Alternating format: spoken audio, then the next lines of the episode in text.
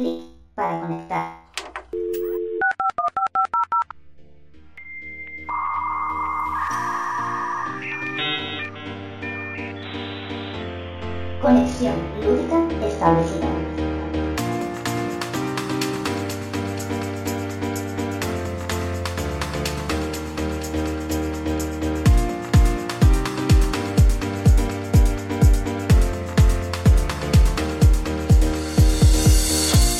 Hola y bienvenidos a un nuevo episodio de Cubo Noticias. Hoy tengo al otro lado de la línea a mi gran amigo Ángel Martín. Muy buenas, Ángel.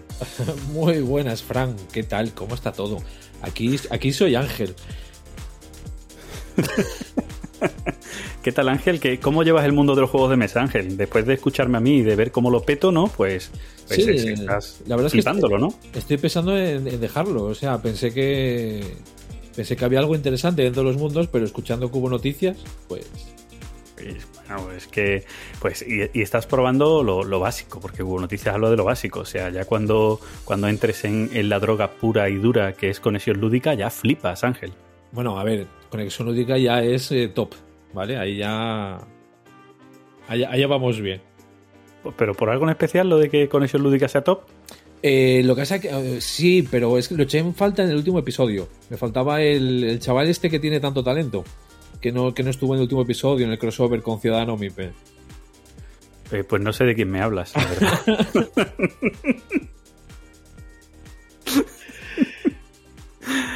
Muy buena, Gizmo. ¿Qué tal, caballero? Aquí estamos listos para grabar. Bueno, ya estamos grabando, que no es lo mismo. Bueno, es una forma de decirlo, sí. Muy buenas a todos. Eh, esto ha sido un chascarrillo broma que le he dicho a Gizmoquillo. Te la voy a poner votando para que metas caña. Pero me ha seguido el juego más que meterme caña, pero, pero bueno, ahí se, se lo he dejado ahí para que él mismo se ría y, y un poquito de la historia. Eh, volvemos a encontrarnos después de un tiempo. Gizmo, parece mentira, ¿eh? Sí, parece, parece que pasó mucho tiempo, ¿eh? La felicidad es lo que tiene. Sí, el hecho de que tú grabes con Jesús y, y yo con Pedro, pues ha hecho que, que yo sea feliz más tiempo. Ha- La verdad es que ha sido divertido, ¿eh? Ha sido divertido.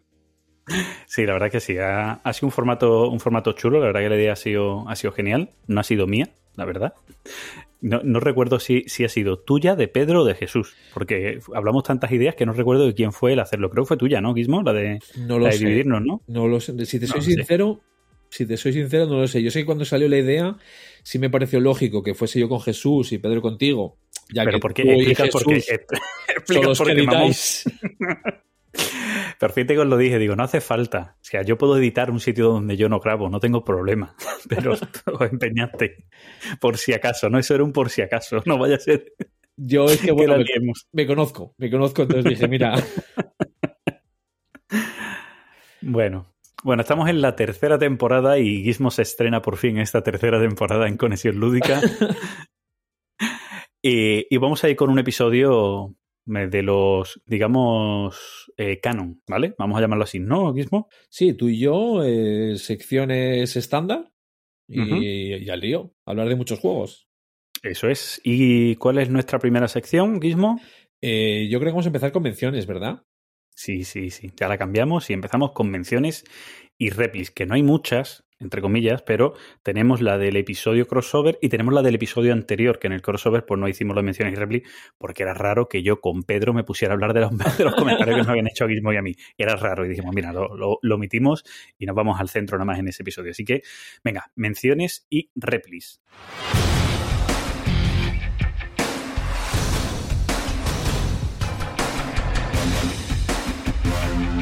Menciones y replis y replis. Guillermo, ya sabes que esto es tuyo. Yo aquí soy un, un mandado. Mira, yo, yo voy a empezar eh, diciéndole a Chimo, creo que en valenciano se dice Chimo, en el Indonesia las ciudades no son de nadie, ¿vale? Y dicho esto, ya nos vamos a los de iVoox. Vale.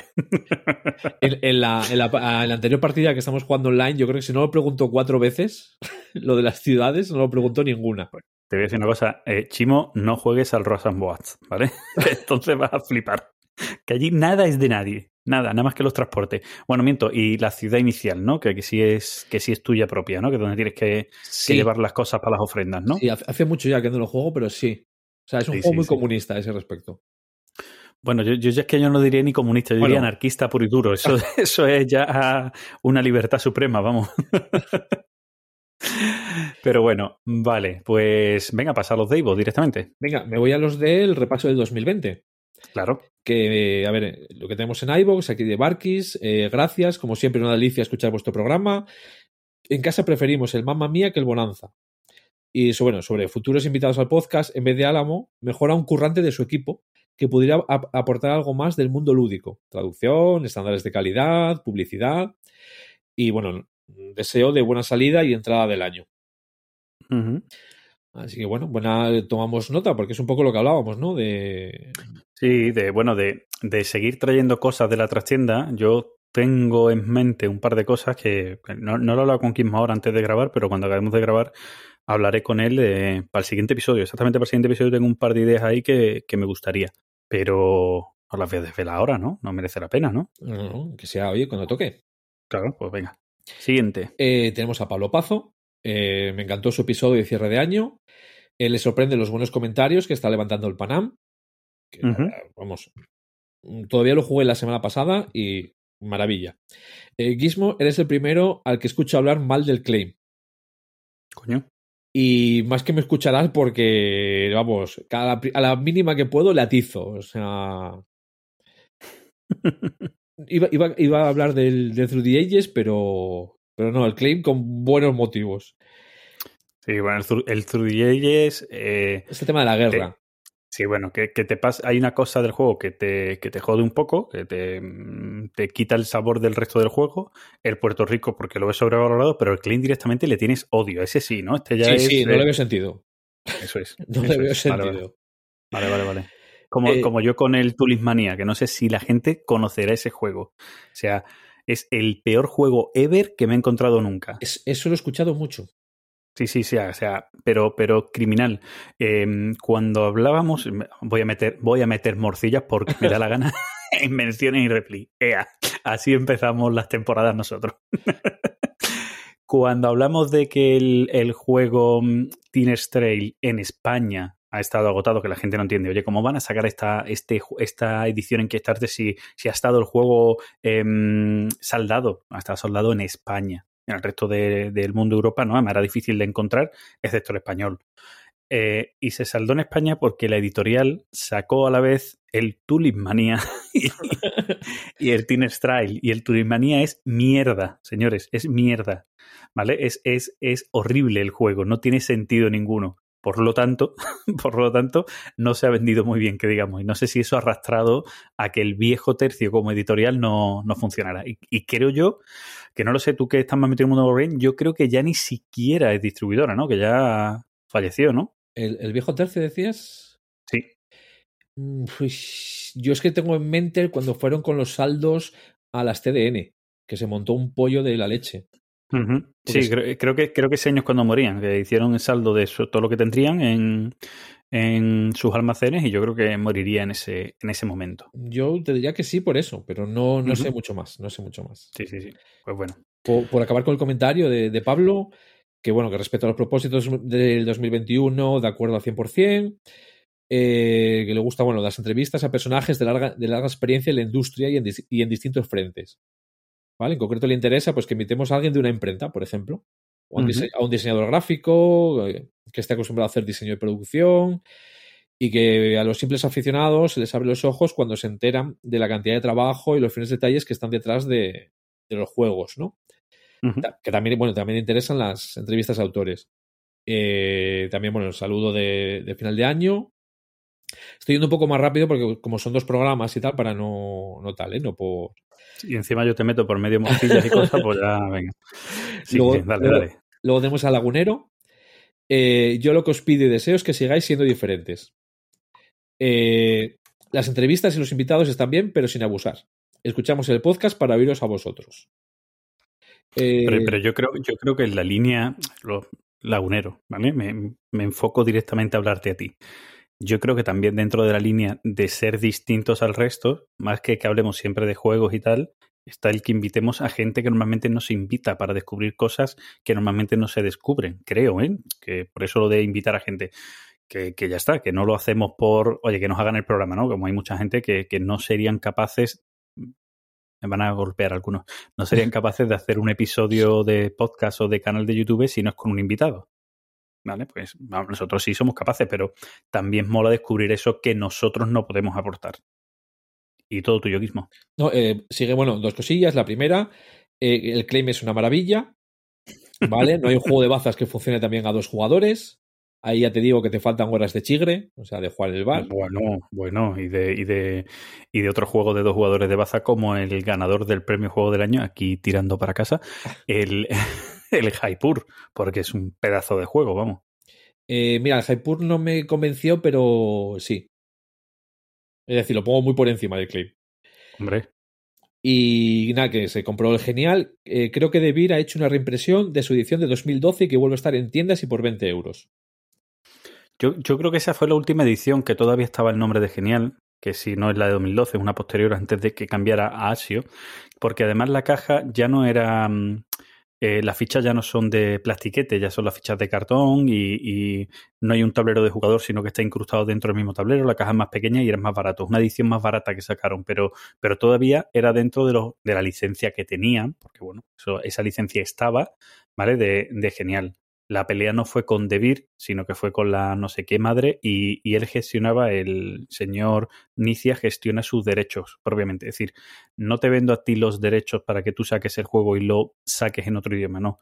Soy yo quien tiene los derechos y si alguien lo quiere sacar en otro idioma, sigo teniendo yo los derechos. Entonces, es un acuerdo un poco a tres bandas de quiero sacar los derechos pero aprovechando el arte de este, vale, pues lo hacemos a tres bandas. Entonces supongo que Debir tendría los derechos todavía dentro de ese margen para seguir sacándolo, pero yo creo que ya, que ya no, porque ya ni siquiera está en su catálogo, es decir, estaba como descatalogado, estaba en tienda, pero lo tenían en ese punto de su catálogo de cuando pasan a distribuidoras.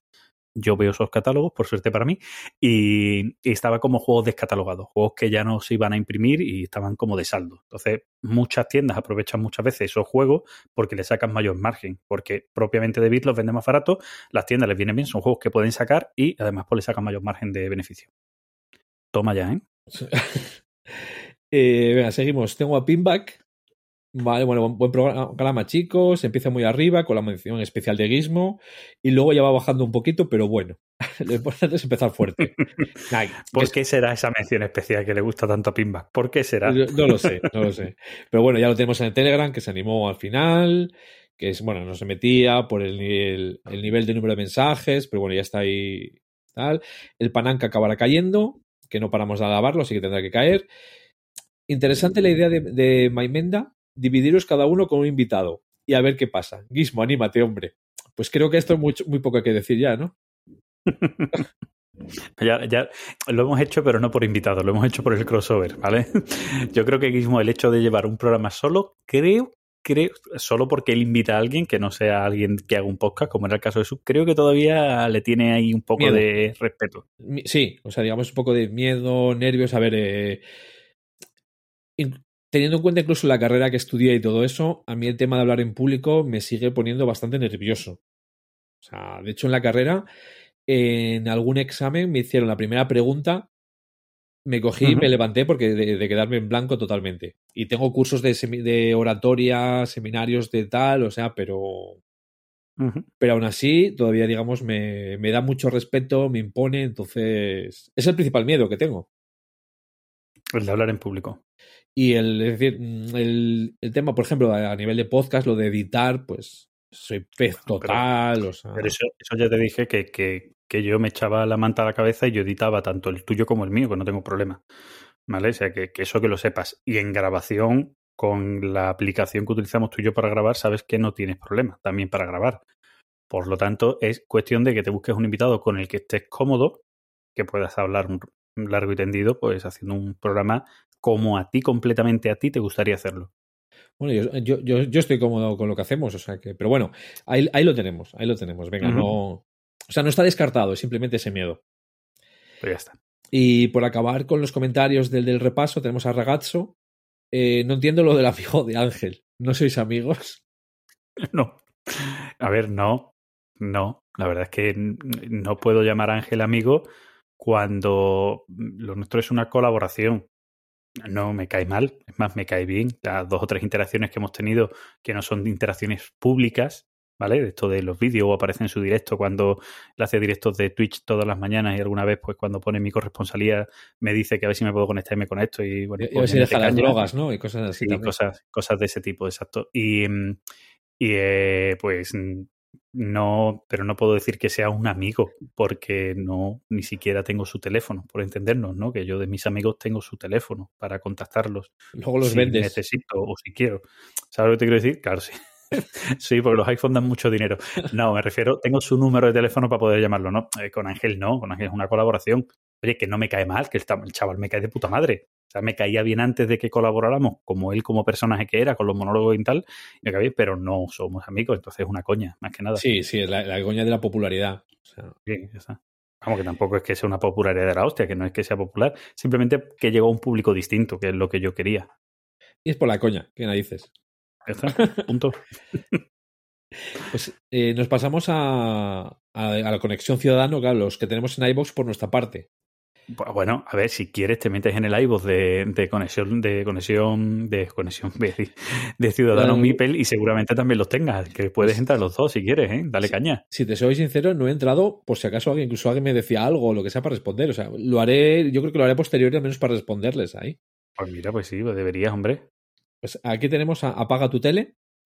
Eh, me bailan un poco los precios que comentáis de los Lacerda. Yo por los dos Sí. últimos Kanban y Omar pagó 96 euros puestos en casa. Sí, vamos a ver. Es que nosotros hablamos de, del precio de juego, precio del juego. Ahora hablamos del PVP. Pero sí es cierto que hay un momento en el que patinamos en el, en el tema de, de lo diré Francisco, en el tema de, de un precio. De ellos que decimos 150 cuando es 130 o 130 y algo. ¿Vale? Pero hablamos de PVP. No hablamos de lo que te ha costado en una campaña de, de Kickstarter. No, no. Hablamos del PVP que el juego tiene cuando llega a tiendas. Que, que es lo que pone, es lo que pone al final del comentario. No, y con- sí, bueno, y con lo que puedes comparar verdaderamente con otros juegos. Juegos que salen en campaña o salen en preventa por lo que sea, y juegos que normalmente sale a la tienda normal, a la hora de poder comparar precios, no puedo comparar de una pre-campaña, de un no sé qué. No, tengo que comparar del precio, digamos, estándar para Claro. vender, ni de ofertas ni de nada. Es, es como el, el medioevo universale, por ejemplo. Eh, creo que no sé si eran de 400 euros. Yo pagué 250. Ujú. Entre descuentos que tenía en Jokix, eh, Early Bird y bla, bla, bla. Fueron Todas las cosas, sí, sí. 250. Todo, todo, todo lo que pueda tener por medio, que bueno, pues, pues se consigue. O porque haces una conjunta todavía en Kickstarter. Pues salía en Kickstarter, salía a, a 100 pavos. Pero es que hicimos una conjunta y lo sacamos a 80. Pero como además nos quitamos los gastos de envío, pues lo hemos pagado por 82 nada más y, y todo el mundo. Coño, de esas cosas hay muchas, pero ese no es el precio comparativo. ¿No? No, no, ahí yo ahí eh, era vuestro tema. Yo. Vale, pues eso, lo que he dicho. ¿vale? Y nada, y tenemos a Pablo Pazo. Eh, me encantó este experimento, gran crossover, ojalá se vuelva una tradición. Yo, por mí, encantado. Eh, por mi parte, solo me, hace eh, solo, solo me hace adquirir un producto con componentes de lujo si el juego que está detrás es una obra maestra, sin ellos. Bueno, es, es que no es de lo que estábamos hablando. No hablando de que fueran buenos juegos o no fueran buenos juegos, porque pa- para mí es una obra maestra, por ejemplo, el, el ¿vale? Y está muy bien producido. No estamos hablando, o el La Guerra del Anillo, no estábamos hablando de que fueran malos juegos bien producidos, que, que también los hay. Juegos muy malos, muy bien producidos. Y también hay juegos muy malos, muy cutramente producidos, ¿no? Estamos hablando de, de la producción del juego. Que, que la calidad del juego como juego ya es otra historia. Estaba, estaba mirando por encima lo de Ciudadano Mipel, pero no, me- no me voy a- no me- no voy a entrar en eso. Yo voy a hacer dos comentarios, dos menciones propias. Bu- Bueno, yo, yo los tengo aquí, vamos, así que yo también los he buscado por si acaso. Yo, no, yo lo que voy a decir que aunque yo grabé la parte de espartano, feo, feo, eh, práctico, llámalo como quieras, bueno, o, o todo junto, también me gustan los juegos bonitos, ¿vale? Pero que yo, digamos, a mí lo que me importa es el juego en sí más que los componentes. Sí, hombre, sí, sí. Vamos a ver, en, en eso creo que medianamente todos estamos de acuerdo. Pero, pero puestos a elegir, ¿no? Sí. Hombre. En, nuestra, en nuestra parte, la parte de, esto, más o menos era en una de las, de las conclusiones finales, no entre comillas conclusiones, porque tampoco era un debate, o sea, no había conclusiones como tal, pero si decíamos eso, decíamos, está guay que yo pueda elegir, si es que eh, dentro de cualquiera que esté dentro de una ficción, oye, es que me gusta el mundo del motor, pues seguramente mi coche me compraré el que llegue, pero intentaré mejorarlo en lo que pueda, porque le añado este esto, porque le pongo este esto allá, porque no sé qué. Pues en el mundo de los juegos igual, o sea, mis juegos favoritos intento mejorarlos en lo que pueda.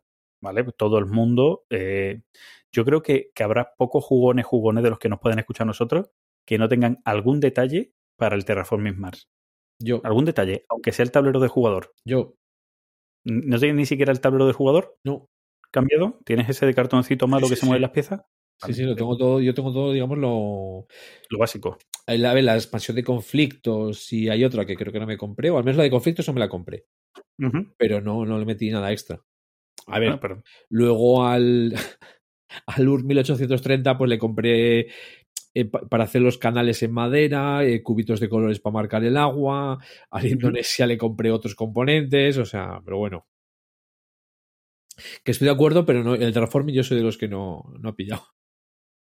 Bueno, pero que es, es muy típico, ¿no? Que Sí. es un juego muy típico que la gente ha ido pidiendo, pues ya está. Porque lo queremos mejor, ya está, ¿no? Y, es- y sigue siendo igual, el juego sigue siendo el mismo con componentes mejorados que sin componentes mejorados, ya está. Y luego que la Quire ha salido en los dos lados. Sí, sí, sí, sí, es, es curioso, ¿no? Pero bueno, pues, por- son juegos que han tenido muchas ediciones. eh, El Acquire es un gran clásico y ha tenido muchísimas ediciones y una edición que la verdad que era preciosa, que era la de Hasbro, si no recuerdo mal, ¿no? que es- es la que tengo yo y es de la que hablaba también. Y tú la vi- pero tú no la ponías como cutre, ¿no? A ver, espartana. Pero, pero esa está guay, coño, con los edificios de plástico. Y sin una bolsa para revolver las fichas. Eso sí, eso sí que es un fallo, eso sí que es un fallo, pero bueno, eso es un fallo grande, pero, pero me refiero, las piezas del juego eran muy chulas, porque la edición posterior Sí, que, que mucho salió, mejor esa. Mucho mejor la de que solo son, solo son cartones con números, que sea, todavía te hace, el juego abstracto te lo hace todavía más abstracto, pues peor, mucho peor, ¿no? Sí, sí, no, no. Ahí, ahí digamos, la especialidad está mejor y tal, pero bueno, que aún así. Pues... Bueno, es curioso, ¿no? Que haya salido los dos. Y a nivel de menciones, yo es, creo que es todo lo que tengo. Vale, pues te voy a hacer una pregunta. Dígame. ¿Escuchaste el episodio de Conexión Lúdica? Hombre, O sea, claro, la segunda, la primera parte del crossover. claro, claro. Vale, vale, vale, vale. Por eso, Ya sa- dijo- por eso digo lo de la Quire y lo de tal, o sea. A a ver, sí, pero no, no me extraña porque hablamos de, en el grupo que habíamos creado los cuatro para organizarnos, hablamos de que yo escuchando el episodio vuestro digo, hostia, pues nosotros también hablamos de la Quite. Sí. ¿Sabes? Que, que no tienes por qué haberlo escuchado por eso. Pero conociendo, digo, es capaz de no habernos escuchado. Sí, sí, hombre, sí, sí, sí, sí. Se lo escuché. Estoy, he recuperado un poco la escucha, no escucho mucho ahora el eh, todos los días, pero sí he recuperado la escucha de podcast y el nuestro lo escucho siempre, aunque sea para ver cómo quedó. Vale, vale, vale. Ah, sí, sí. No. Yo te digo, yo, yo el mío, como lo, lo escucho, lo escucho editándolo, luego no lo Claro. escucho. Pero normalmente ya lo escucho casi dos veces, entre una cosa y otra. Pues Pero bueno. Yo de menciones no tengo más. Vale, no, y ya tampoco. A ver, por Twitter creo que también había algunas, algún comentario, pero han sido comentarios más de hostia, qué guay, qué guay la idea, muy chulo. Poco más de, de algo que nosotros aquí podamos comentar. Sí, en el Telegram también se comentan cosas y tal, pero bueno. El Telegram últimamente, eh, eh, yo no sé por qué sois una partida de mamones, pero habláis a unas horas en las que yo apenas miro el móvil o estoy mayormente al teléfono, que mi teletrabajo se dedica mucho, muchas horas de teléfono. Y cuando acabo la mañana veo que tengo 180 mensajes o 200 mensajes. Pero bueno, de eso, de, a ver, de 100 mensajes, 80 Ujú. es una frase de Carlos. Sí, bueno, también es cierto. tiene, tiene, el, el- el- tiene el gatillo fácil, ¿vale? Para, para mandar, para enviar mensajes. Hace, hace como mi mujer. Para decirte una frase te, la pone en cuatro mensajes. Joder, de verdad. Yo, yo a mi mujer le, le, le meto una caña con eso, en plan de, pero por Dios, escribe una frase entera, no me hagas.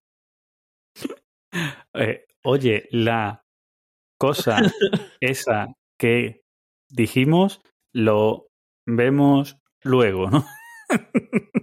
Pero bueno, a ver, yo me, me meto con Carlos, pero hay más gente, ¿eh? O sea, no. Sí, bueno, eh, una coña, Bueno, no, al no- fin y al cabo. no vamos a timeline, ¿no? Que si no ya desvariamos. Sí, venga. Eh, no, no, no, no, no. Eh, primero es trending topic, ¿no? Eh, ¿No nos lo saltamos en este? No. ¿Y lo juntamos con el abro hilo? Pues te iba a decir de, de, de hacer un poco de timeline y luego irnos al Eurohilo. Ah, pues venga. De timeline, perdón, de, Sí, de trending topic. de trending topic, y luego irnos al, Pues venga. al hilo. Venga.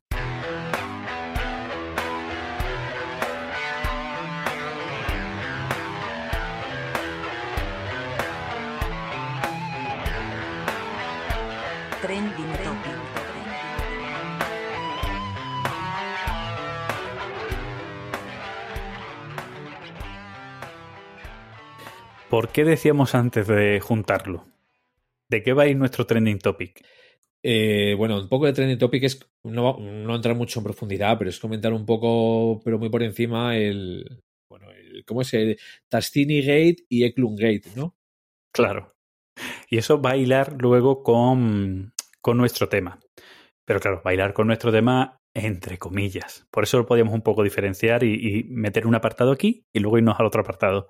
¿Vale? Porque una cosa es lo que vamos a hablar en el abro hilo, ¿vale? De cosas raras, temáticas raras y temáticas que pueden ser conflictivas o, o políticamente no correctas, etcétera.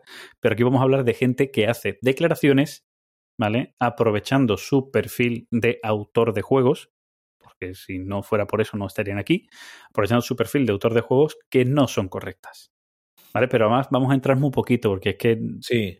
Kimo y yo prácticamente tenemos, en este aspecto tenemos casi la misma opinión y, y, mm, y no vamos a debatir mucho, simplemente poner en contexto que esto ha pasado, ¿vale? Y cómo están las cosas también ahora, que yo creo que también es, es curioso, ¿vale? Porque es curioso por muchos aspectos.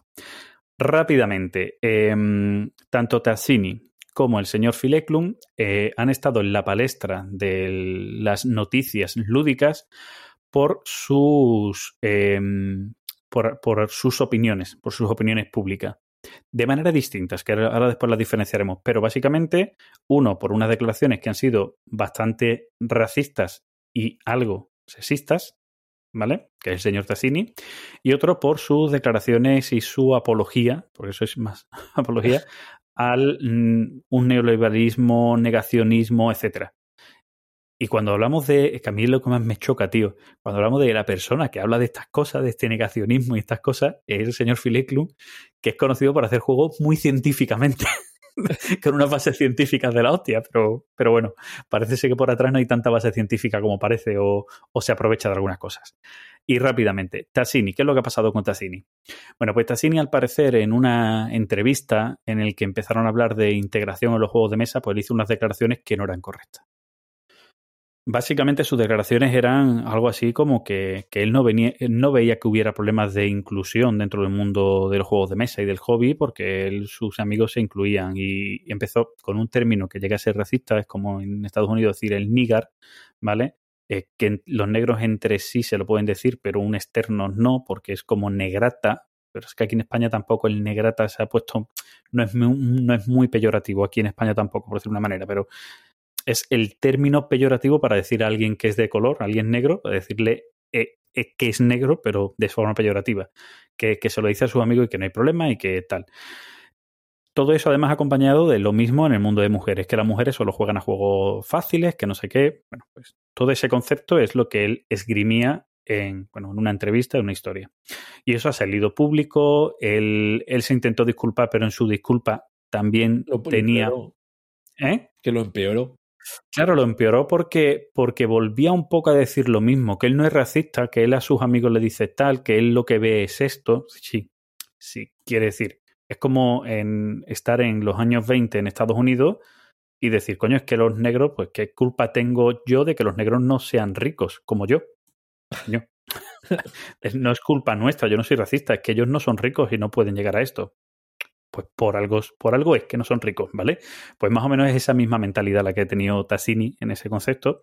Y bueno, pues eso ha provocado que varias editoriales tomaran cartas en el asunto, ¿vale? Pues no quieren verse reflejados con eso, no quieren que ese autor con ese reflejo de pensamiento se, sea parte o se pueda entender como parte de su política editorial, por lo tanto cerraron filas en contra de Tassini como Borandai dijo que no iba a sacar ya nada más de Tassini, que cortaba relaciones. Eh, Han, nunca lo pronunciaré bien. Eh, dile tú mismo que sabes algo de alemán. Hansim Gluck. Hansis Gluck, ¿vale? No, tampoco eh, mi pronunciación suele ser. Pronuncio mal el castellano, pero bueno. Bueno, Y em, es, esta editorial, que es la responsable, la, la editorial madre del juego Marco Polo 1 y 2, ¿vale? Eh, pues ha dicho que, que no iba a seguir produciendo Marco Polo, ¿vale? Que ya no lo iba a imprimir más por, por esto mismo. Esto ha pasado por medio también había algunas editoriales más que, bueno, pues algunas simplemente mm, ya no sé si por eh, seguir esas políticas de empresa de no querer estar dentro de esa polémica o simplemente porque la editorial madre no publica más Marco Polo, pues yo ya os, aviso que no voy a publicar más Marco Polo porque la madre no me va a dejar publicarlo porque si ellos no lo publican yo tampoco, tal. Bueno, pues todo este jaleo pues, pues se expande a muchas editoriales, entre ellos pues Devir en España y tal. Bien, dicho esto, eh, hace unos días, creo que fue el fin de semana este pasado, creo que ha sido, el señor Tassini ha dado un comunicado de que está hablando con, con Borandais, que le están ayudando a darse cuenta de su error real, que está leyendo y está aprendiendo mucho de verdad de los problemas que hay de inclusión, de racismo, de sexismo y de lo que es un poco integración social en todos sus conceptos, en toda la, a toda la población, ¿vale? Eh, ya sea por tema de género, por tema de raza, de tal, tal, tal, ¿vale? Y que está aprendiendo. Que sea real o no, no lo sé, pero por lo menos el hecho de que quiera eh, leer, aprender y demás, me parece perfecto y ya que tome su opinión la que quiera, ¿vale? Seguramente mientras sea consciente de desde su posición de autor, que es como nosotros conocemos, no hacer ese tipo de declaraciones, pues por mí perfecto, porque no me puedo meter en la mente de nadie y saber qué es lo que piensan en verdad, pero mientras no hagan eso, pues, pues mejor. Por lo menos en este caso que no meta la pata, ¿no, Guismo? Sí, o sea, digamos, a ver, aquí mi, mi, mi, breve aportación, ¿vale? Es básicamente, hay muchas veces que en la intimidad o en los círculos muy cercanos utilizamos expresiones que somos conscientes que no son las más apropiadas. Y el problema es cuando sales de ese círculo interno. El que es, uh -huh. es igual el significado, la forma de entenderla no es la misma. Claro, pero ya no es, ya no es que salga, ya que además estás haciendo, al fin y al cabo, es una entrevista y claro. todo lo que tú estás haciendo te entrevistan como autor de juegos y todo lo que estás haciendo es en tu perfil de autor y va a representar a tus juegos con las editoriales que estén. Es decir, es que no es que te hayan sacado de contexto una llamada que le has no, hecho no. a tu padre y la hayan grabado por lo que sí la han sacado de contexto, ¿no? No, no, no, me, no me refiero a que te hayan sacado de contexto, ¿eh? sino que tú salgas directamente. Claro, claro, no, me refiero a eso. Eso, eso es que, que, que este es, es, lo que decía antes, que, que Tassini realmente cambia o no cambia en su forma de pensar, ni lo sabremos, ni, ni, ni en el fondo me importa. Hombre, me encantaría que mejorara como persona, porque ojalá todo el mundo no fuera racista y tendríamos mucho menos problemas en el mundo tal, ¿no? Pero digo que como no voy a llegar a saberlo, como es algo que nunca vas a poder saber, porque no te puedes meter la mente de la otra persona, con que sepa de manera pública no hacer esas cosas, pues ya me parece de puta madre. Sí, y al menos ha rectificado, ha pedido disculpas, mm. vamos. Por lo menos. Exacto. Y luego está el otro caso, que ya nos vamos al otro lado, y la forma también de, eh, mm, de, actuar de la editorial que, que, está en la palestra con esto. Phil Eklund es. Eh, en la mayoría de sus juegos él tiene una carga muy neoliberal. A ver cómo, cómo lo digo sin meterme, sin meterme mucho en política y sin que, y que, sin que se me note mucho mi, mi vertiente política. Aunque yo no me escondo, yo soy de izquierdas y no me escondo, ¿no? Pero sin, sin tener que dar una carga ideológica por mi parte, ¿vale? Eh, Phil Eklund en muchos de sus juegos mete una carga neoliberal, pero de la bruta. no sé cómo, cómo explicarlo. Mete morcillas, no, morcillas históricas metiendo toda su ideología. Sí, eh, o, o, intenta justificar cosas históricas graves, de, de, esas manipulaciones que han hecho los ricos, pues incluso golpes de Estado, ¿vale? Y lo intenta justificar por el bien de la sociedad sin ver todo lo que tiene alrededor, ¿vale? A ver, a ver si no, que no sé cómo, cómo explicarlo, pero, pero no, no, ahí, o sea, como es para pa comentar por encima lo que pasó, tampoco vamos a. Exacto. Bueno, la cuestión es que no solo es que él en sus juegos, eh, cuando los crea, los diseña, eh, trate de esos temas, que bueno, pues no son temas que se pueden tratar, que no tiene mayor problema, sino que, como sabéis, sus, sus manuales de juegos no son simplemente las reglas, sino que él hace un tratado, hace un, un ensayo en sus manuales sobre la temática y da sus opiniones. Entonces, esto ha ido generando, sobre todo en los últimos juegos, que, que lo saca con IO Games o IO Design, no sé cómo se llama exactamente la editorial Gizmo. Si, eh, si te soy sincero, Yo lo tenía directamente con Sierra Madre, o sea que. Sí, creo bueno, que a ver, sí. algo así. Claro, eh, ha- hay que explicar mucho, hay que explicar mucho en todo en, en este caso. Sierra Madre Games hay un momento de su, de su vida como editorial que, que va económicamente muy mal, ¿vale? Muy, muy mal. Em, porque, em, bueno, porque había cometido pues, muchos fallos en, en, a la hora de, pues, de vender los juegos, de contratos con distribuidoras y tal. Lo había hecho muy mal, ¿vale? Que, que no es un buen economista. Un neoliberal de este tipo no es un buen economista, así que... Pero bueno, y eh, Ion Games, que es una editorial que creo que está en Suiza o en Suecia, siempre me lío. ¿En Estocolmo dónde es? Suecia, ¿no? Sí. Eso, me lío, me lío siempre ¿eh? con Suiza y Suecia. Las tengo cruzadas como yo creo que mucha gente, o sea, que no seré el único, el único tonto, que lo que me lío son los nombres. Sé que una, sé que una está en el centro de Europa y otra está en el norte, ¿vale? Que hasta ahí llego, ¿vale? Pero me lío con los nombres, así que disculparme. Y mm, eh, pues Ion, Ion Game Design, que creo que ya habían colaborado en uno de los juegos con el, creo que fue exactamente con el High Frontier, que habían colaborado, que lo habían sacado ellos aparte y tal, una cosa por el estilo, pues deciden, eh, para que Sierra Madre no muriera, deciden comprar Sierra Madre, Sierra Madre Games y eh, contratar a Filiclum. ¿Vale? Es decir, contratarlo para que Filicum sea un desarrollador de juegos dentro de su firma. Y aún así, pues les dejan el subsello de Sierra Madre Games. Pero la editorial que está por atrás, que paga las cosas y que hace las cosas, es Ion Games. Eh, bueno, pues claro, con los últimos juegos, este hombre ha ido metiendo muchas morcillas, por un lado, y por otro lado, desde su perfil, no sé en qué parte de la página web de Ion Games, este hombre hacía escritos. Dentro de estos escritos había hasta negacionismo del tema COVID y tal, ¿no? Había jaleo de este tipo que ha hecho que la, eh, que la gente pues eh, empezara a criticar en redes sociales y demás a Ion Games.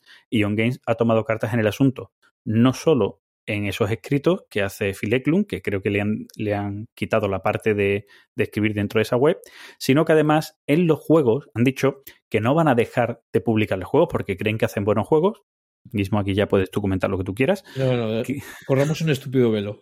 ¿vale? que creen que sus juegos son valiosos para, para el mercado, pero como también en los juegos tiene esa carga, lo que han decidido hacer, y además esto también tiene que ver con uno de los trabajadores de, de Ion Games también, que es el que lleva toda la parte de comunicación en Games y demás, que es un poco el que ha hecho de, de, mm, de interludio con la propia editorial, diciendo a la editorial, oye, que si no, yo también me voy, que yo también estoy en contra de lo que está diciendo este hombre, si yo también me voy. Y a lo que han llegado al acuerdo es, vamos a seguir publicando los juegos de Phil Eklund, ¿vale? Vamos a dejar que él escriba lo que quiera, pero solo aquello que esté corroborado y cuando sea parte de opiniones, nosotros vamos a escribir también la opinión contraria.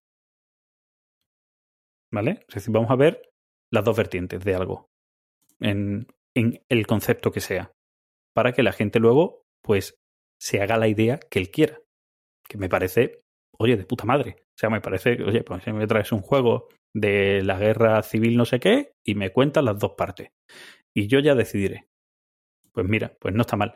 Y ha sido curioso. Lo que pasa es que esta polémica, como muchas de las polémicas, pues ha degenerado un montón de cosas, ¿vale? Porque Heavy Carboar eh, hacía promoción de los juegos de Ion Games, eh, Heavy, a Heavy Carboar en redes sociales también le han criticado que promocionara esos juegos por ese autor.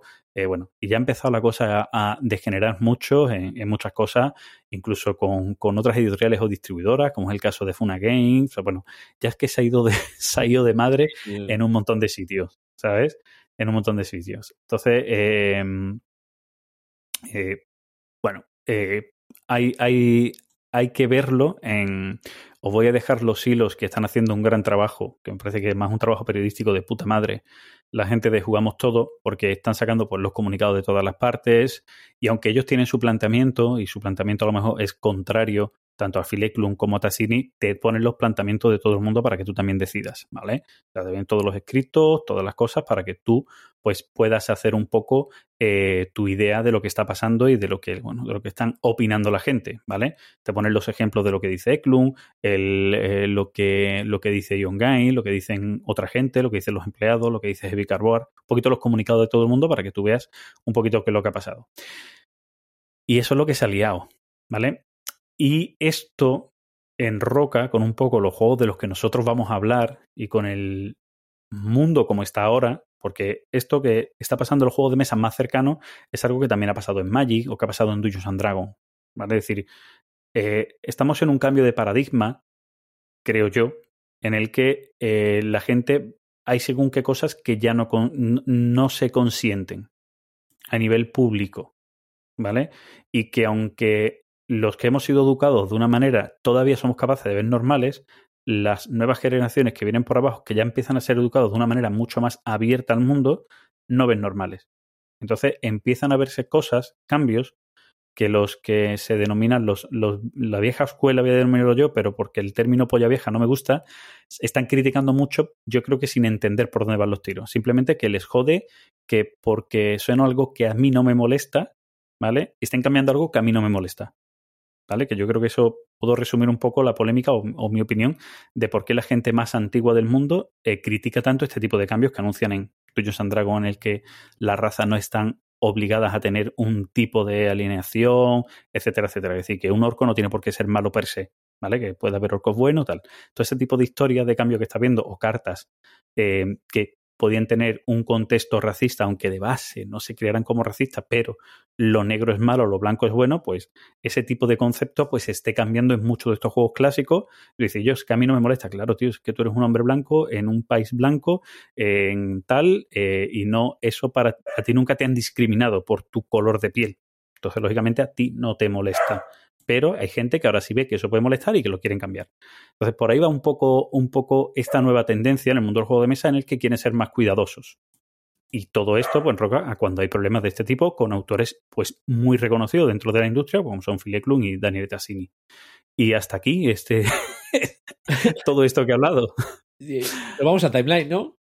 Sí, mismamente, ¿no? Ay. Venga, pues venga, vámonos, vámonos a Timeline, que tampoco quiero yo dar mucha más opinión, simplemente eso, de explicar qué está pasando en un contexto general, que no son solo con estos dos autores, ¿vale? vamos a hablar de juegos.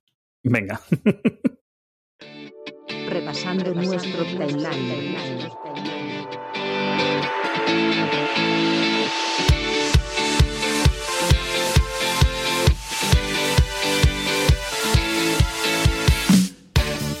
Bueno, Timeline, Gizmo, ¿tú qué tienes hoy? Eh, yo tengo tres jueguillos por aquí.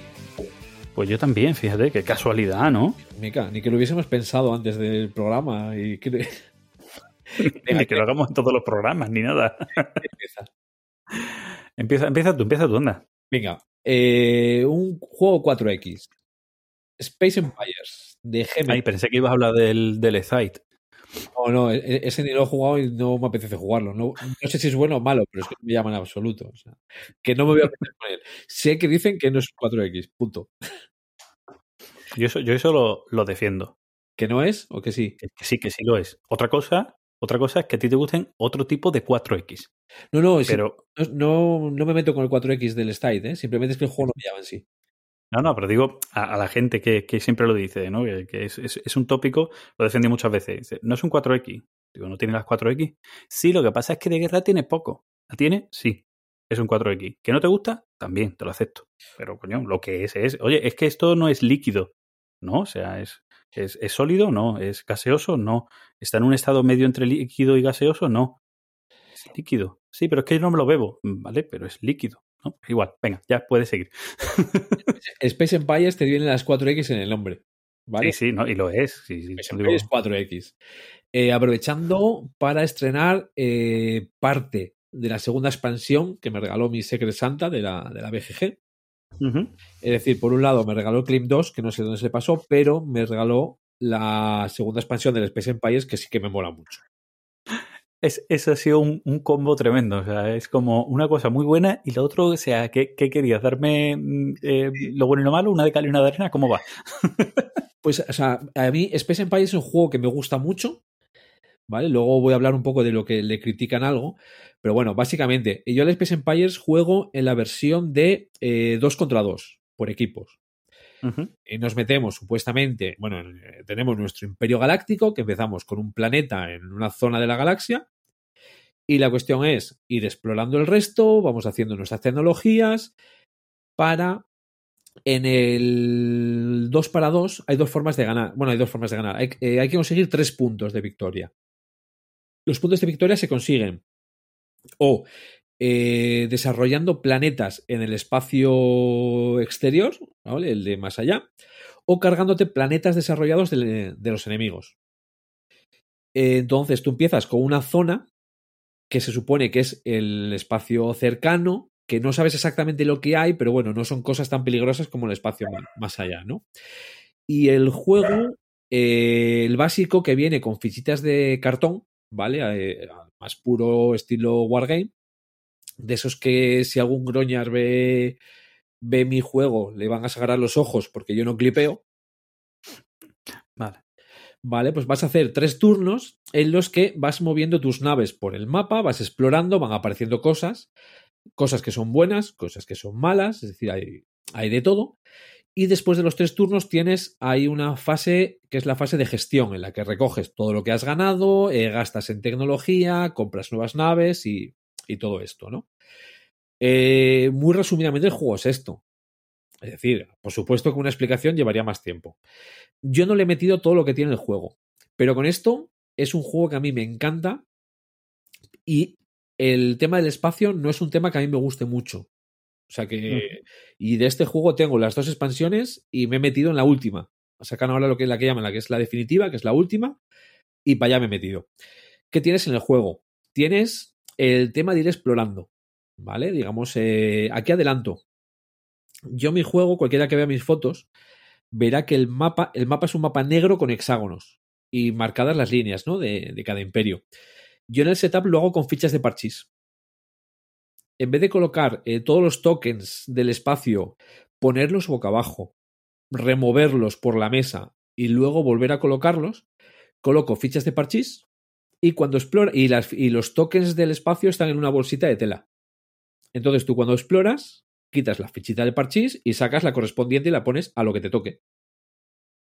Se, adelan- se adelanta mucho en el setup y se agradece, digamos, a la, a la hora de jugabilidad. ¿eh? Entonces, bueno, tú vas explorando y que, que eh, voy a comentar, yo creo que solo dos cositas. El tema de las naves, ¿vale? Porque tienes diferentes tipos de naves. Eh, la nave, cuando va, por ejemplo, eh, tú cuando vas en el eclipse, ves si es una nave grande, si es una nave mediana o si es una nave pequeña. Aquí ves un token, sabes que viene una flota de naves, pero no sabes ni qué tipo de nave es, ni cuántas son. Es decir, niebla de guerra, que me encanta. Es decir, mm, además te incluye una ficha que son los, los decoys, eh, señuelos. ¿Vale? Es decir, mm, coño, que se me acerca aquí el otro, que yo estoy indefenso, e igual se te está acercando con un decoy. Vale, pero, pero es un señuelo, pero que representa una nave, que sería a lo mejor una nave que simplemente pues, está haciendo un reconocimiento, no es una nave que te pueda atacar, ¿no? Pero eso era una nave, ¿no? Es, un token de una nave. Eso, pero que no, aunque no sea una nave de guerra, pero es una nave, eso es la cuestión, eso es. Eh, bueno, es que en el momento que entra en combate eh, se muere, o sea, por eso. Eso, sí, sí, sí. Es decir, tú puedes ver eh, dos fichitas de naves, una puede ser una estrella de la muerte y la otra puede ser un señuelo. Pero cuando se te acercan tú ves lo mismo. Es más, puede ser un señuelo o pueden ser 10 estrellas de la muerte. Entonces, esa parte, esa parte está, eh, está genial, ¿vale? A mí me encanta. Y bueno, el tema de la exploración también está muy bien. Las naves, eh, vas haciendo mejores naves según tu tecnología. Y aparte las tienes que hacer en un astillero, que es una nave concreta que construyes en, lo- en los planetas. El tema de la tecnología está muy bien. Eh, es una tecnología muy simple, ¿vale? Porque son cinco o seis conceptos, es decir, tecnología de ataque, más uno, más dos, más tres, más cuatro. Tecnología de Vale. defensa, lo mismo. No es un árbol de tecnología, es simplemente un avance en tracks, ¿no? Exacto. tecnología. O sea, eh, tecnología de movimiento. En los dos primeros turnos mueves uno y luego mueves dos. Luego mueves uno, dos, dos. Pero es secreta. Eso sí es verdad. Tú la tienes en tu hoja, la vas marcando y hasta que no entras en combate o que se necesita, no la reflejas. Entonces, en esos tres turnos de movimiento, a ver, es un juego de me muevo, exploro, pego. Eh, tengo naves mineras que van a por minerales, pa, pa, pa, o sea, digamos, no hay, no voy a entrar mucho más ahí. Y luego es cuando viene la fase de gestión, que es lo que la gente le critica, que es lo de hay que sacar la calculadora. ¿Vale? Porque la Eh, es GMT, GMT es, es- Sí, GMT, es- GMT. está creado por Wargames, quiere decir que, que no, es te- no es temático, es enfocado hacia la simulación. Bueno, a ver, es una hoja, ¿vale? Es una hojita con las diferentes fases de la fase de gestión y muchas columnas para cada turno. Y la fase de gestión es tan simple como ¿cuánto, cuánto te ha sobrado del turno anterior? Vale, ¿cuánto cobras? ¿Cuánto gastas en mantenimiento?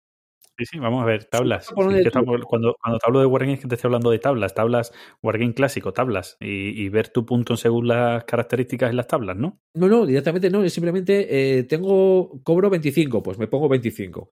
Tengo 6 naves con casco 1, pues tengo que gastar 6. Venga, 6. 25 menos 6, 19. Ujú. Eh, ¿Voy a subastar para el orden de turno? Sí, venga, 2. 19 menos 2, 17. Voy a hacer tecnología. ¿Cuánto gasto? Tanto, y lo anoto. Voy a hacer estas naves. ¿Cuánto gasto? Ta, y lo anoto. Y ya está. ¿Vale? Es decir, esto que puede echar para atrás, luego fluye mucho más rápido de lo que. Que es que hay gente que esa parte de la hoja como que no le gusta. Joder, pues, que no jueguen al Fucha y Magnate, que es del que voy a hablar luego yo. Es decir, en vez de, en vez de pues la mi nave minera encuentra unos eh, minerales en el espacio, los trae al planeta, pum, ya gano 5, me cojo 5 cubitos. Pues no, los dejo ahí y luego en la fase de gestión lo hago todo. ¿Vale? Esto muy resumidamente es el juego. A mí es un juego que me encanta.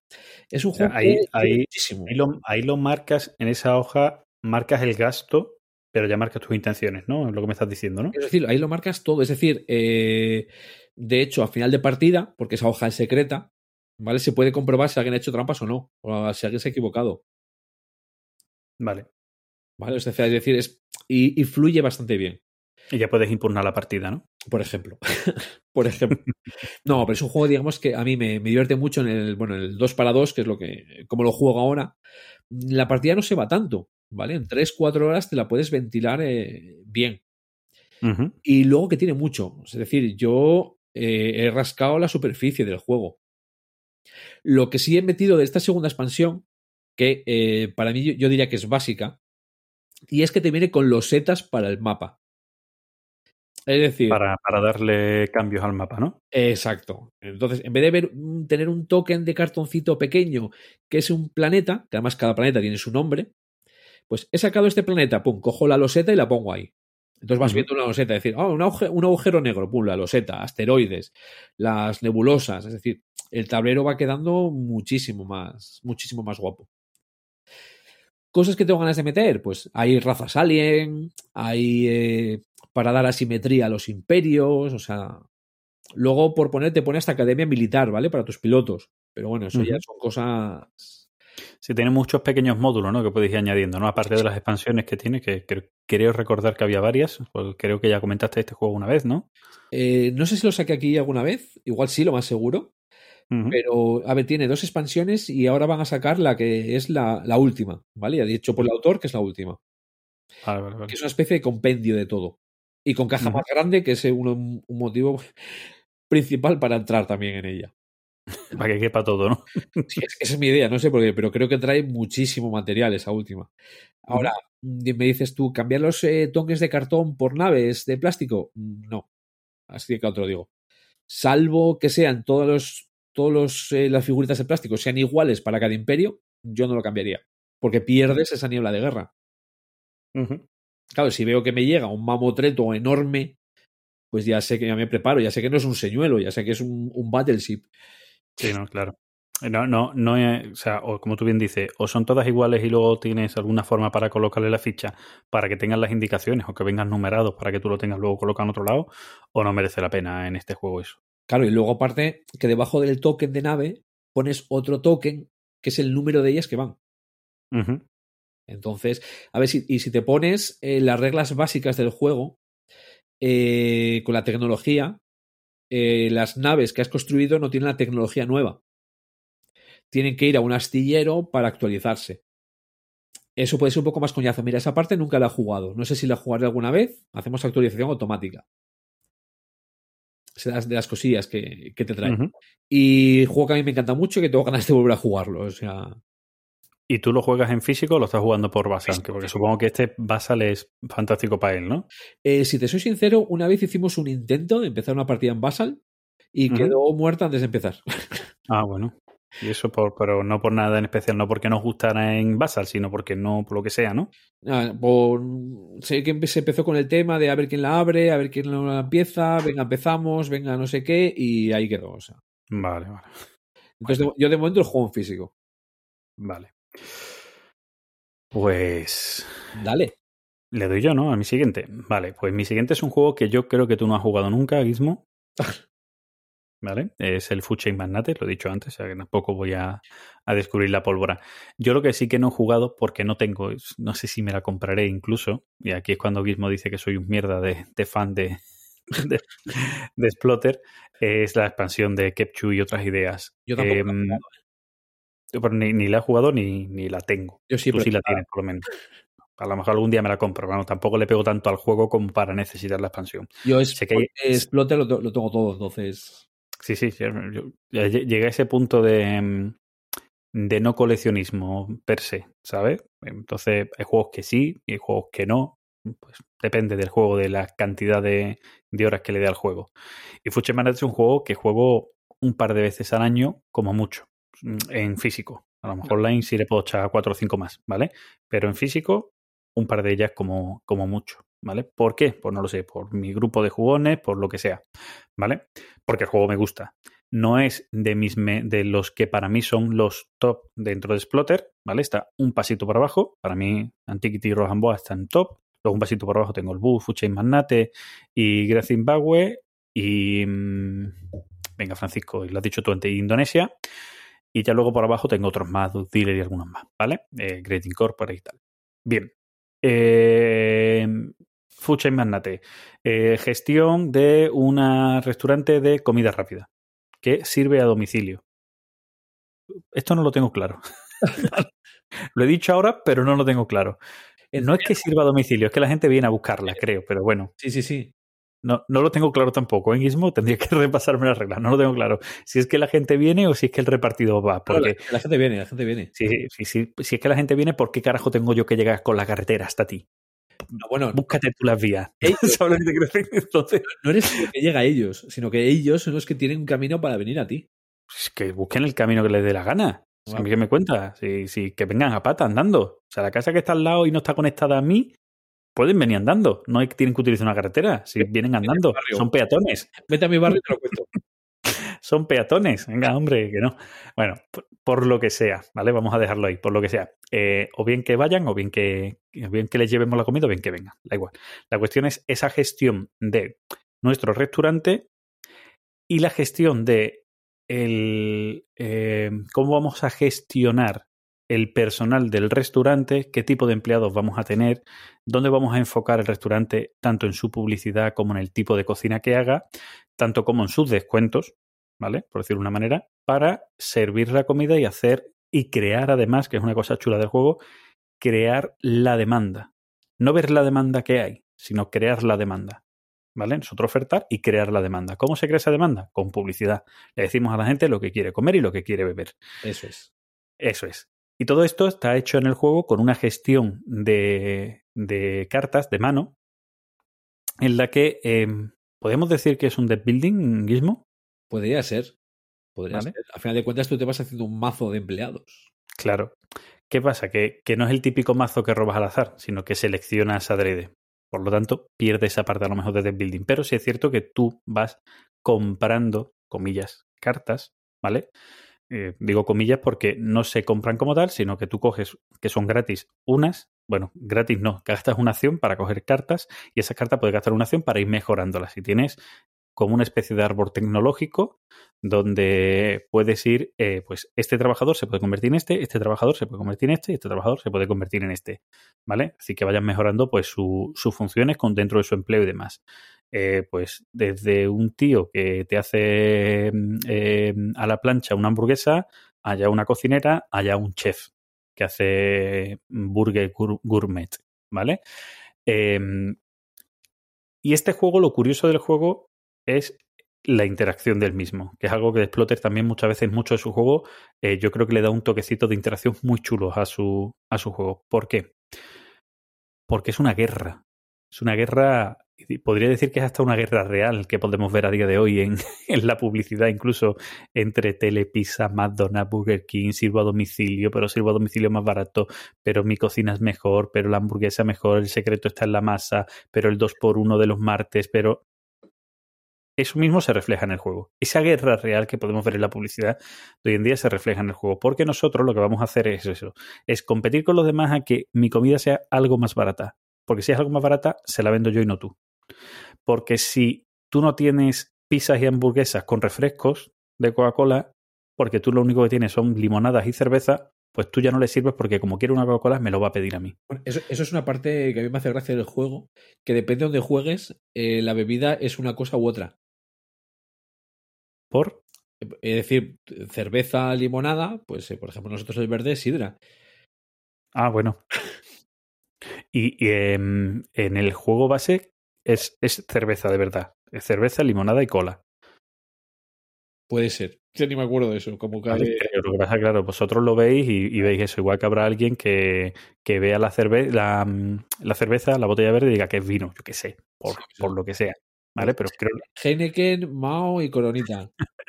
por ejemplo. Bueno, coronita no porque, porque no es botellín, es vaso y ya, y ya te queda claro. Podría decir que es un batido o incluso habrá algún borracho que diga que es un cóctel ya. También, también. que puede ser.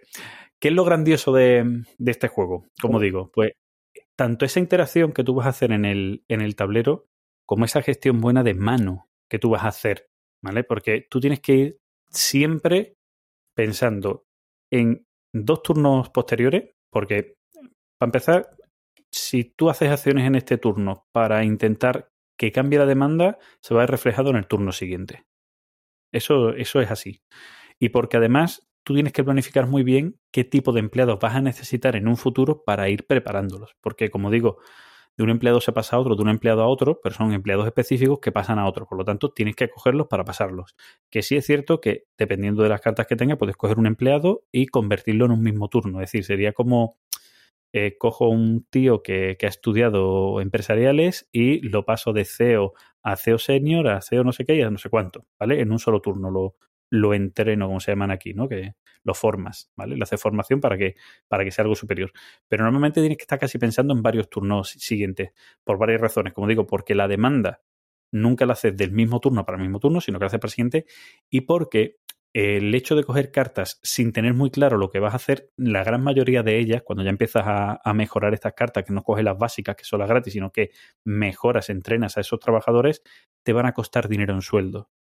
Que uses o no uses esa carta, tienes que pagar. Por lo tanto, tienes que controlar muy bien que no se te vaya. ¿Vale? Que no se te vaya el precio de lo que tengas que pagar con respecto a lo que ganes o dejes de ganar, porque el fin del juego es un juego económico, el fin del juego es acabar con más dinero que nadie. Yo creo que ya lo he explicado todo, ¿no? Sí, no, yo simplemente iba, iba a comentar que tiene esa característica de en el setup puedes estar fuera si no te sabes colocar. Sí, completamente. Vale. Si hay bueno, en, este, en este juego tiene, tiene una cosa importante, que luego puedes abrir otro restaurante. Sí, que no, no, es... No, si, si decir, para el segundo, al segundo restaurante, que es lo otro que iba a decir, si hay gente de diferente nivel, uh -huh. hay bola de nieve. Sí, sí, sí. Eso siempre hay. Y el tema, bueno, el tema del marketing. Eh, igual que al principio decía lo de que las ciudades de la Indonesia no son de nadie, aquí el marketing no es tuyo. ¿Vale? Tú, haz, tú pones el cartel y dices tú, coma hamburguesas. Uh -huh. Pero resulta que las hamburguesas de Fran son más baratas. Es decir, yo me fundo toda la pasta en la, en la publicidad. publicidad. Hago un, pongo, digamos, el dirigible este con coma hamburguesas, coma hamburguesas. Y llega Fran, monta su chiringuito de hamburguesas y todo el mundo se la compra a Fran. Uh -huh. Sí, sí, sí. Eso es muy típico en los juegos de explote, como decía antes, en el Rohan Boas y tal. El hecho de que creen interacción gracias a eso. A que las acciones que tú hagas favorezcan también a otros jugadores, o puedan favorecer a otros jugadores si te la leen bien. Eso es decir, la, el marketing, el, el, tío de marketing es tuyo. Lo que quiere la gente, pues es lo que quiere la gente. Claro, y tú vas a decidir qué publicidad va a hacer, pero la publicidad que haga la hace para todo el mundo y to a todo el mundo le vale. A mí, a, a mí, es un juego que me gusta mucho. Eh, te lo pondría quizá el cuarto de Exploter en mi caso. Uh -huh. Yo pongo por delante el Antiquity, el Indonesia y el Zimbabue. Vale, yo, yo tengo el Rosenboa que, que sé que ahí sí cambiamos mucho de opinión con respecto al Rosenboa. Lo tengo, lo tengo como también como de los primeros. No, no sabría decidirme entre Antiquities y Rosenboa. Me quedo con los dos, soy así de agonía. Me da un poco de pereza el Rhodes, pero no, Sí. no por otra cosa. Em, hay una cosa del juego, vamos a hablar, os voy a decir los contras. Para empezar, ti- tiene un, un setup bastante engorroso el juego, ¿Cuál? ¿vale? Eh, Fucha y Magnate. Ah, vale. Digo, Tiene un setup bastante engorroso el juego.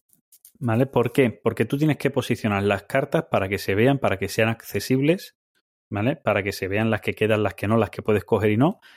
Y entre por un lado, que si no tienes algo, si no te has currado algo para esas cartas, ocupas mucha mesa y por otro lado, que tienes que organizar todas las cartas por tipos y demás, bien preparaditas antes de empezar, como digo, para, para que se empiece bien. Pero Ese, lo puedes poner en mazos como hacíamos nosotros. No es tan cómodo, Ujú. o- pero ocupa menos mesa. Sí, claro, no es tan cómodo, pero te ralentiza la partida durante la partida. Es decir, to- todo tiene su pro y su contra. Es decir, o lo haces al principio y pierdes el tiempo al principio, o lo pierdes durante la partida. Yo recomiendo, y todo, bueno, hay miles de recomendaciones de forma de hacer. La mínima está la de coger una cartulina y plegarla haciendo una especie de acordeón y poner las cartas así apoyadas, que, que es la fácil. Y luego, bueno, hay miles de insertos y miles de cosas para ponerlo. Yo tengo uno de estos de uno- un, un inserto de madera muy chulo que cuando saco todos los componentes del juego de la caja, en la tapa de madera de esa caja tiene unos huequitos para poner las cartas rectas y las pones todas posicionadas muy bien, que se ven muy cómodas. El problema es que si algún día me pillo la expansión, pues ya habrá cartas que no me entren ahí, pero bueno, ya me buscaré las habichuelas para esas cartas. Pero bueno, que, que tiene ese setup muy engorroso. Luego tiene otro problema, que es la bola de nieve, que no solo la va a haber por diferencia de gente, sino que el juego de por sí No. donde tú vas a empezar haciendo poquito, al final del juego, un turno, o sea, un turno eh, del juego, o sea, el sexto turno del juego te va a durar cinco minutos, ¿vale? Y el penúltimo del juego te va a durar media hora. Sí, pero bueno, bola de nieve me refiero cuando uno se va de pasta. Sí, sí, eh, pero bueno, yo me refiero a bola de nieve en el juego, que lo que tú haces al principio, que es un granito de nieve, Ah, bueno, cada vez, cada turno va siendo una bestialidad. sí, ¿vale? lo, lo que pasa es que, digamos, por bola de nieve se va más por lo otro, por el tema de la diferencia entre los jugadores.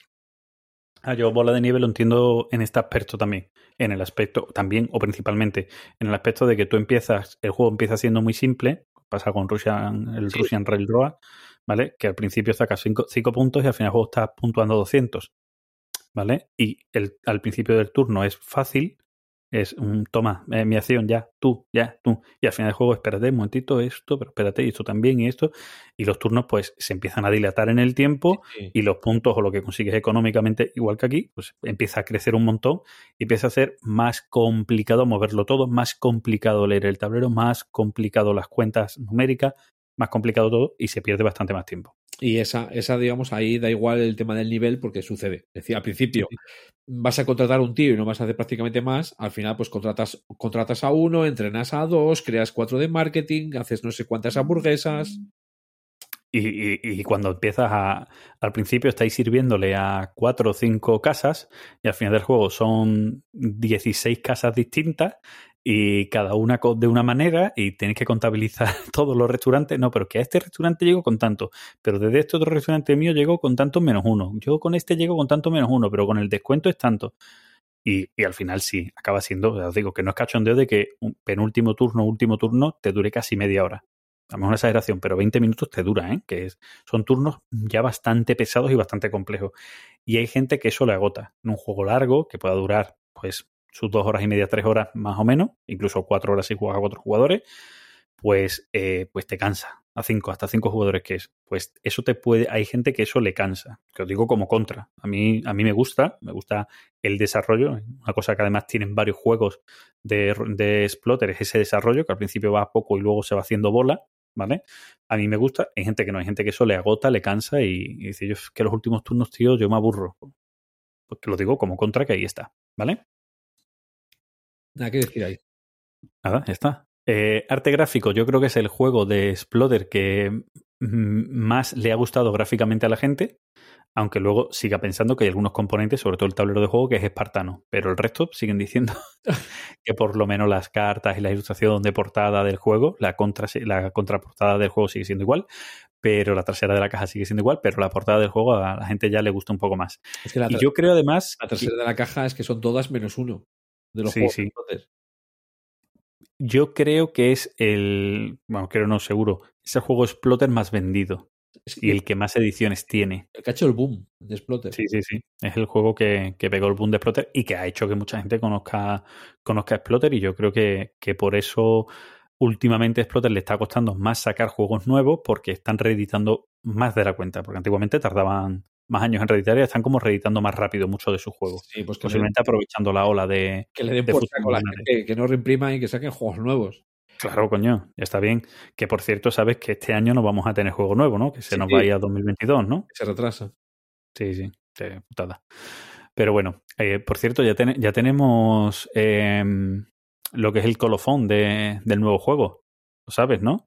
Eh, creo que no lo pusiste tú en el grupo. Sí, sí, lo puse yo, lo puse yo, por eso lo digo, que, que tenemos ese, ese inicio de, de- del juego de Splotter, que ya lo han anunciado. Que yo creo que da bastante pista de lo que va. Si te parece, lo vemos. Ya, ya porque somos nosotros, hay que verlo, ¿no? Venga, coméntalo. Vale, pues espérate que lo, lo voy a sacar, ¿vale? Así que lo tengo por aquí. Vamos a ver si lo encuentro. Aquí está. Aquí estoy entrando en la página de Facebook de Splotter porque es el sitio donde lo, donde lo han sacado. ¿Vale? Es el sitio donde lo han sacado. Dice, dice, decían ellos en su Facebook, dice, hemos estado muy ocupados probando nuestro nuevo juego, Horless, eh. Horless Carriage. Es hora de empezar a escribir las reglas y lógicamente empezando con el texto de colofón, creo que, creo que es, ¿no? Eh, como lo llaman ellos, ¿no? Sí, que lo- es el que ponen al principio, vamos. Sí, porque es que aquí han puesto, por eso estaba más, más años de flavor test, del sabor. Pero ellos lo creo que en todas sus reglas ponen colofón, ¿no? Verdaderamente, ¿no? ¿Quiere sonar lo de colofón? Sí. Dice, bueno, eh, este, eh, lo dice así, ¿no? como siempre es como si fuera o una historia o alguien hablando, y que en este caso es como si fuera alguien hablando, que dice, este año queremos lo mejor o nada en absoluto, no queremos tradición, queremos vivir el presente, y la única historia que vale, eh, la única historia que vale la pena, un maldito Tinker, Tinker no sé qué carajo es, ¿vale? Es, no sé si será moneda, no sé qué carajo es, Puede, puede que se vaya por ahí. ¿vale? Tinkers Dan. Tinkers Dan. Bueno, no sé lo que es, pero bueno, eso me- ahí me pierdo, ¿vale? Es la historia que hacemos hoy. ¿Vale? Lo único que merece la pena un maldito no sé qué es la historia que hacemos hoy. El famoso fundador está de pie frente a su equipo dando un discurso motivacional. Todos sabéis que nuestro primer cliente era un lunático y el segundo tenía un deseo de muerte, así que compraron nuestros eh, nuestros joder. Sí, es que, es que hay palabras que no sé, no sé. Nuestros brakeless bangers. Eh, sin frenos, eso lo tengo claro, pero bangers supongo que será algún vehículo o algo por el estilo. No sé, ¿vale? Nuestro brakeless bangers, nuestro no sé qué sin frenos. ¿Vale? Es que me- te digo que hay, hay palabras que me pierdo. Sí. Em, eh, así que hubo algunos accidentes, pero el único error es aquel del que no aprendemos nada. Este año los clientes quieren seguridad, por supuesto. Las características de seguridad activas incluyen una rápida aceleración para un adelanto seguro. Sé que será difícil añadir una nueva sección de motocicletas en la fábrica, pero antes de que digáis que no se puede hacer, intentadlo. Por cada ingeniero, cada planificador, cada mecánico y cada vendedor de esta gran empresa, digo, si yo puedo soñarlo, tú puedes hacerlo. Y ese es el, el- la introducción, digamos, de este, de este juego, la introducción temática a este juego, que bueno, pues si habéis escuchado lo que dice, te- tenemos un coche sin freno, ahora queremos hacer un coche que le queremos mejorar la aceleración, que tenga frenos y también queremos hacer motocicletas, pues ya veis que vamos a hacer la gestión de una empresa automovilística o de automoción, en este caso, que tenga vehículos, motor, de lo que sea. A mí sin eso ya me lo tienen vendido, o sea que. Sí, bueno, no, no te hace falta nada, ¿no? Tú puedes ir sin saber nada y tú dices, hay un juego nuevo, no te voy a decir nada. Tú vas y me pagas y ya te lo llevas, ¿no? Y te vale, ¿no? Eso cuando compré el Kiek eh, 20, ani- 20 aniversario, eh, no sabía que era el Kiek directamente. ¿Vale? Creo, que ya conté la anécdota en su día, que cuando fui a Essen y fue lo de, creo que tiene juego nuevo. Y se me ponía a explicarlo, joder, siempre los confundo. Eh, Joris, ¿vale? El rubito. Sí. Y se, según se me pone a explicarlo, no, no, déjalo, a mí dame uno. no, ya vengo convencido de casa, ¿no? Claro, claro, o sea. Pero bueno, Eh, ¿Continuamos para Bingo? Sí, sí, venga, dale, dale tuya. Venga, voy a, yo voy a hablar de un juego que está basado en una película. Uy, venga. Temblores. No sé si te suena esa película, la de los gusanos, aquellos que salían de la arena. Sí, sí, me suena, me suena. Vale, pues eh, Terror Below. Terror Below es el juego que está basado en la película. ¿Vale? Supuestamente eh, ha habido unos experimentos del gobierno que han salido mal y son unos huevos que, bueno, eh, hay, hay unos gusanos que andan, que se mueven por debajo de la arena y que se comen a la gente. Y ponen huevos y como el gobierno no da abasto, pues te contrata a ti para que vayas a por ellos. Y eso, es- eso es el juego. Es decir, eh, tú vas a tener una tropa de tres personajes, ¿vale? Cada, cada vez vas a jugar con una sola. Tienes un mapa que representa el desierto con cinco ubicaciones. Y en esas ubicaciones hay unos huevos, que son huevos de gusano. Y bueno, se generan, digamos, escombros que te dificultan el movimiento. Entonces, eh, tú- lo que vas a hacer es, con tu paisanín, es eh, moverte por el tablero, intentar coger los huevos e ir llevarlos a alguno de los establecimientos según lo que pidan. ¿vale? Hay unos objetivos que salen ahí que son públicos y llevarlos para ganar puntos. ¿Qué sucede? Que tú cuando te mueves haces ruido, hay vibraciones, hay, pues bueno, pasan cosas. Entonces hay siempre tres gusanos que están al acecho. Tú sabes dónde van a atacar. ¿Vale? Hay unos fichitas que son los objetivos. Dice aquí va a atacar el gusano 1. ¿Vale? Sale, hay diferentes tipos de gusanos. Ahí abajo ves qué gusanos cada uno. Pues aquí el gusano 1, aquí el gusano 2, aquí el gusano 3. ¿Qué sucede? Tú cuando vas jugando cartas, tú las juegas en un gusano. Entonces, eh, ese gusano pues se va moviendo. Y eres tú el que va decidiendo hacia dónde se va moviendo, dónde ataca. Cuando llega el momento que se llenan las cartas, ese gusano pues ataca, ¿no? Y cuando el gusano, es decir, se llenan las cartas, el gusano ataca y a todos los que pille en su rango, porque cada gusano ataca de forma diferente, pues tienen que intentar pegarle piños. Es decir, ya con las armas que van a ir, que van, que se van consiguiendo, con diferentes objetos, pues, o entre todos, a intentar, digamos, pegarle piños y matarlo. Si no lo matas, los paisanos involucrados se mueren. Si te quedas sin paisanos, estás fuera de la partida los demás jugadores les queda un turno. Eh, ¿Qué voy a resumir? Es un juego muy loco, mucho caos, pero súper divertido. Es decir, eh, de los tres paisanos, tú juegas una carta. Eh, las cartas pues van desde movimiento 2, que son unos playeros, hasta movimiento 7, que es un camión. ¿Qué sucede? Si juegas el camión, que son muchos puntos para, para hacer por el tablero, obviamente hace- haces mucha vibración en el terreno, haces mucho ruido y los gusanos van automáticamente donde estás tú. Como en ese momento le dé dé por atacar, pues ya sabes que te van a atacar donde estés tú. Sin embargo, si son eh, los playeros, pues haces poco ruido, vas despistando, vas haciendo cositas. Eh, luego los personajes están muy chulos. Yo, por ejemplo, eh, en, la, en la parte que jugamos, a mí me mataron los tres, directamente. Pero uno de ellos era el abuelo suicida. Coño. Estaba bestial, iba el abuelo, con, va el abuelo con sus huevos por el desierto Nunca mejor Eh, dicho. Exactamente. ¿Y qué, hace, qué habilidad tiene el abuelo? Pues se suicida y mata al gusano. Ah, vale, vale. No es suicida, simplemente es suicida kamikaze. Kamikaze, sí, o sea, kamikaze. Mejor dicho, kamikaze. Sí, por eso. Y el juego es eso, el juego se, eh, consiste en ir consiguiendo los huevos para hacer los objetivos, eh, pero a la vez ir moviendo, tiene su parte de faroleo, porque se pueden llegar a meter cartas boca abajo, ir moviendo dónde van a atacar los gusanos e intentar decidir que los gusanos ataquen cuando no te van a pillar a ti. O si te van a pillar a ti, cuando los puedes matar. Y es un juego que dura una horita. ¿Vale? Menos de una Eh, horita, diría yo. Puede ser que estoy viendo las imágenes en, en BGG y tal, para ir haciéndome la idea cuando me lo vas contando. Eh, ¿hay, ¿Hay dos ediciones, una que trae los gusanos de plástico y otra que los trae de cartoncito? O... Eh, yo, la, a ver, la mía trae los gusanos. A ver, te trae varios gusanos en cartón para que pongan, digamos, ahí de pie, pero que los pones, digamos, para adornar. O sea, en el tablero, no sé si los que te vienen con ellos de plástico vendrán más especial, pero en el tablero. Ah, espera, eh, los huevitos de plástico. Los huevitos son los plásticos. huevitos de plástico los veo en las dos ediciones. Vale, Eso sí lo veo en las dos ediciones. Lo que pasa es que en una veo esos gusanos de, de cartoncito para con el standy este de marra están y en otro y en otro veo los gusanos de plástico más con gente que lo ha pintado y este tipo de historias. Pues Y luego, el de y cartón. luego, y luego veo dos tipos de tablero, uno que tiene una grieta en medio y otro que no tiene grieta en medio. Eso viene en los dos. El tablero te viene por los dos lados.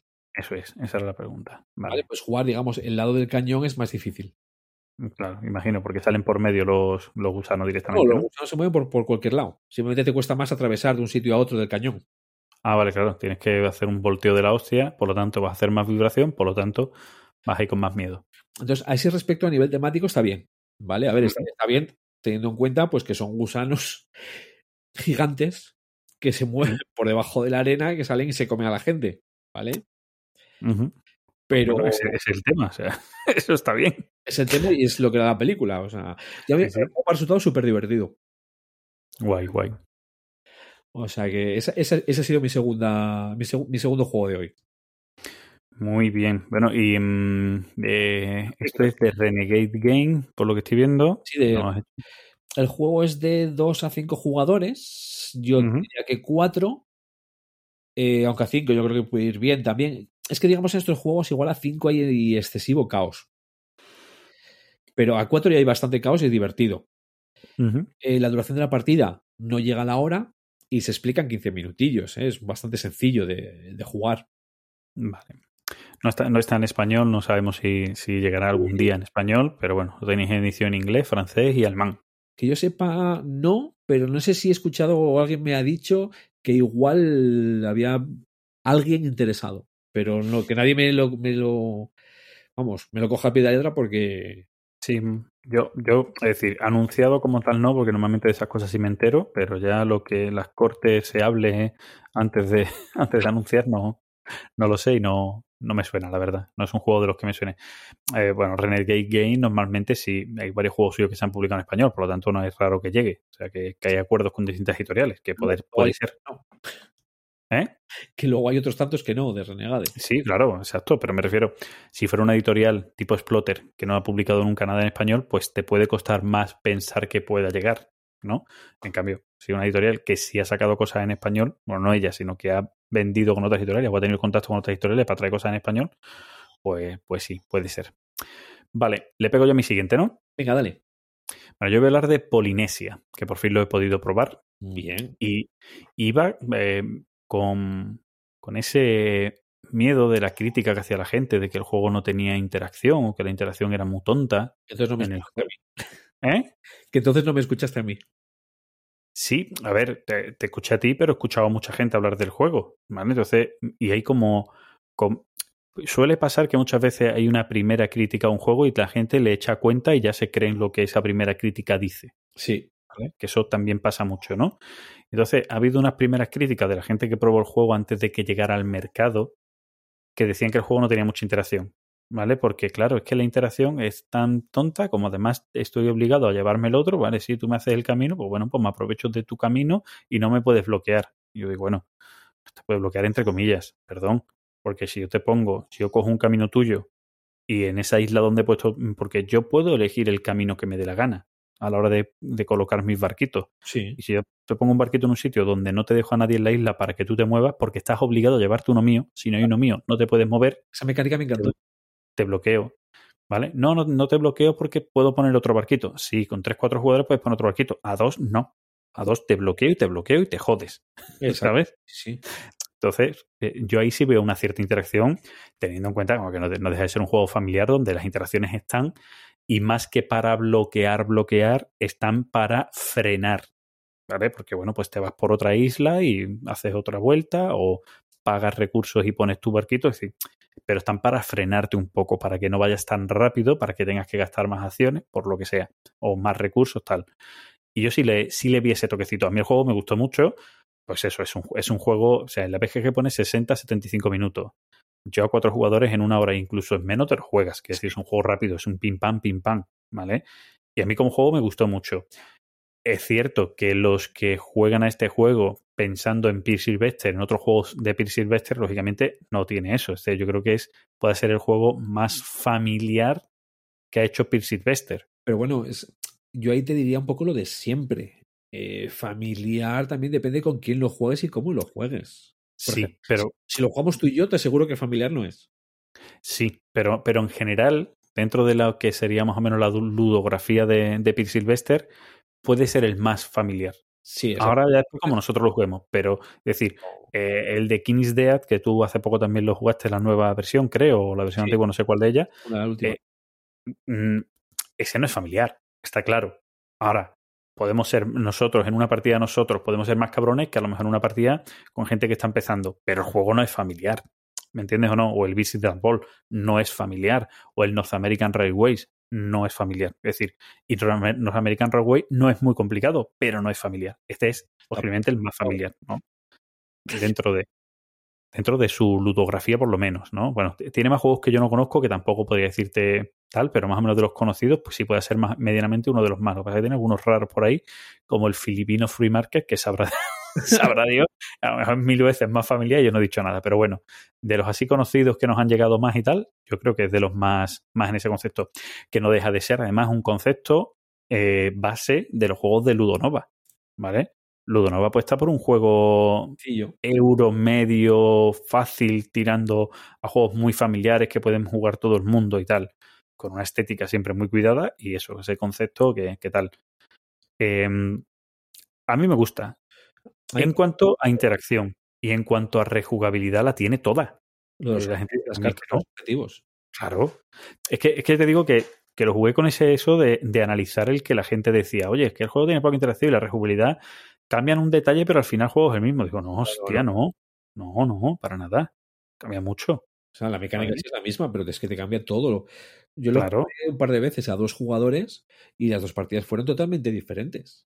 Sí, sí, vamos, yo te digo, yo ya lo he podido probar, le he podido echar unas partidas y, y es que, eh, vamos, es que con el cambio de cartas, a ver, que sí puede haber dos o tres combinaciones que te pueden salir que puede ser el juego muy igual, ¿vale? Entre comillas, pero hay algunas combinaciones con otras, o sea, eh, comparar unas con otras, que es que cambia completamente. Y, lo- y luego está el cómo se vayan haciendo las rutas, por donde vayas moviendo Sí, los sí. paisanos, que saques paisanos, que no los saques, o sea. Exacto. Que te muevan tus paisanos o no te los muevan, que tú hagas porque te los muevan, que tú hagas por bloquear. O sea, es que tiene muchos detalles. Y lo que dure la partida, ¿no? Que también tiene ese, ese toque de lo que dure la partida.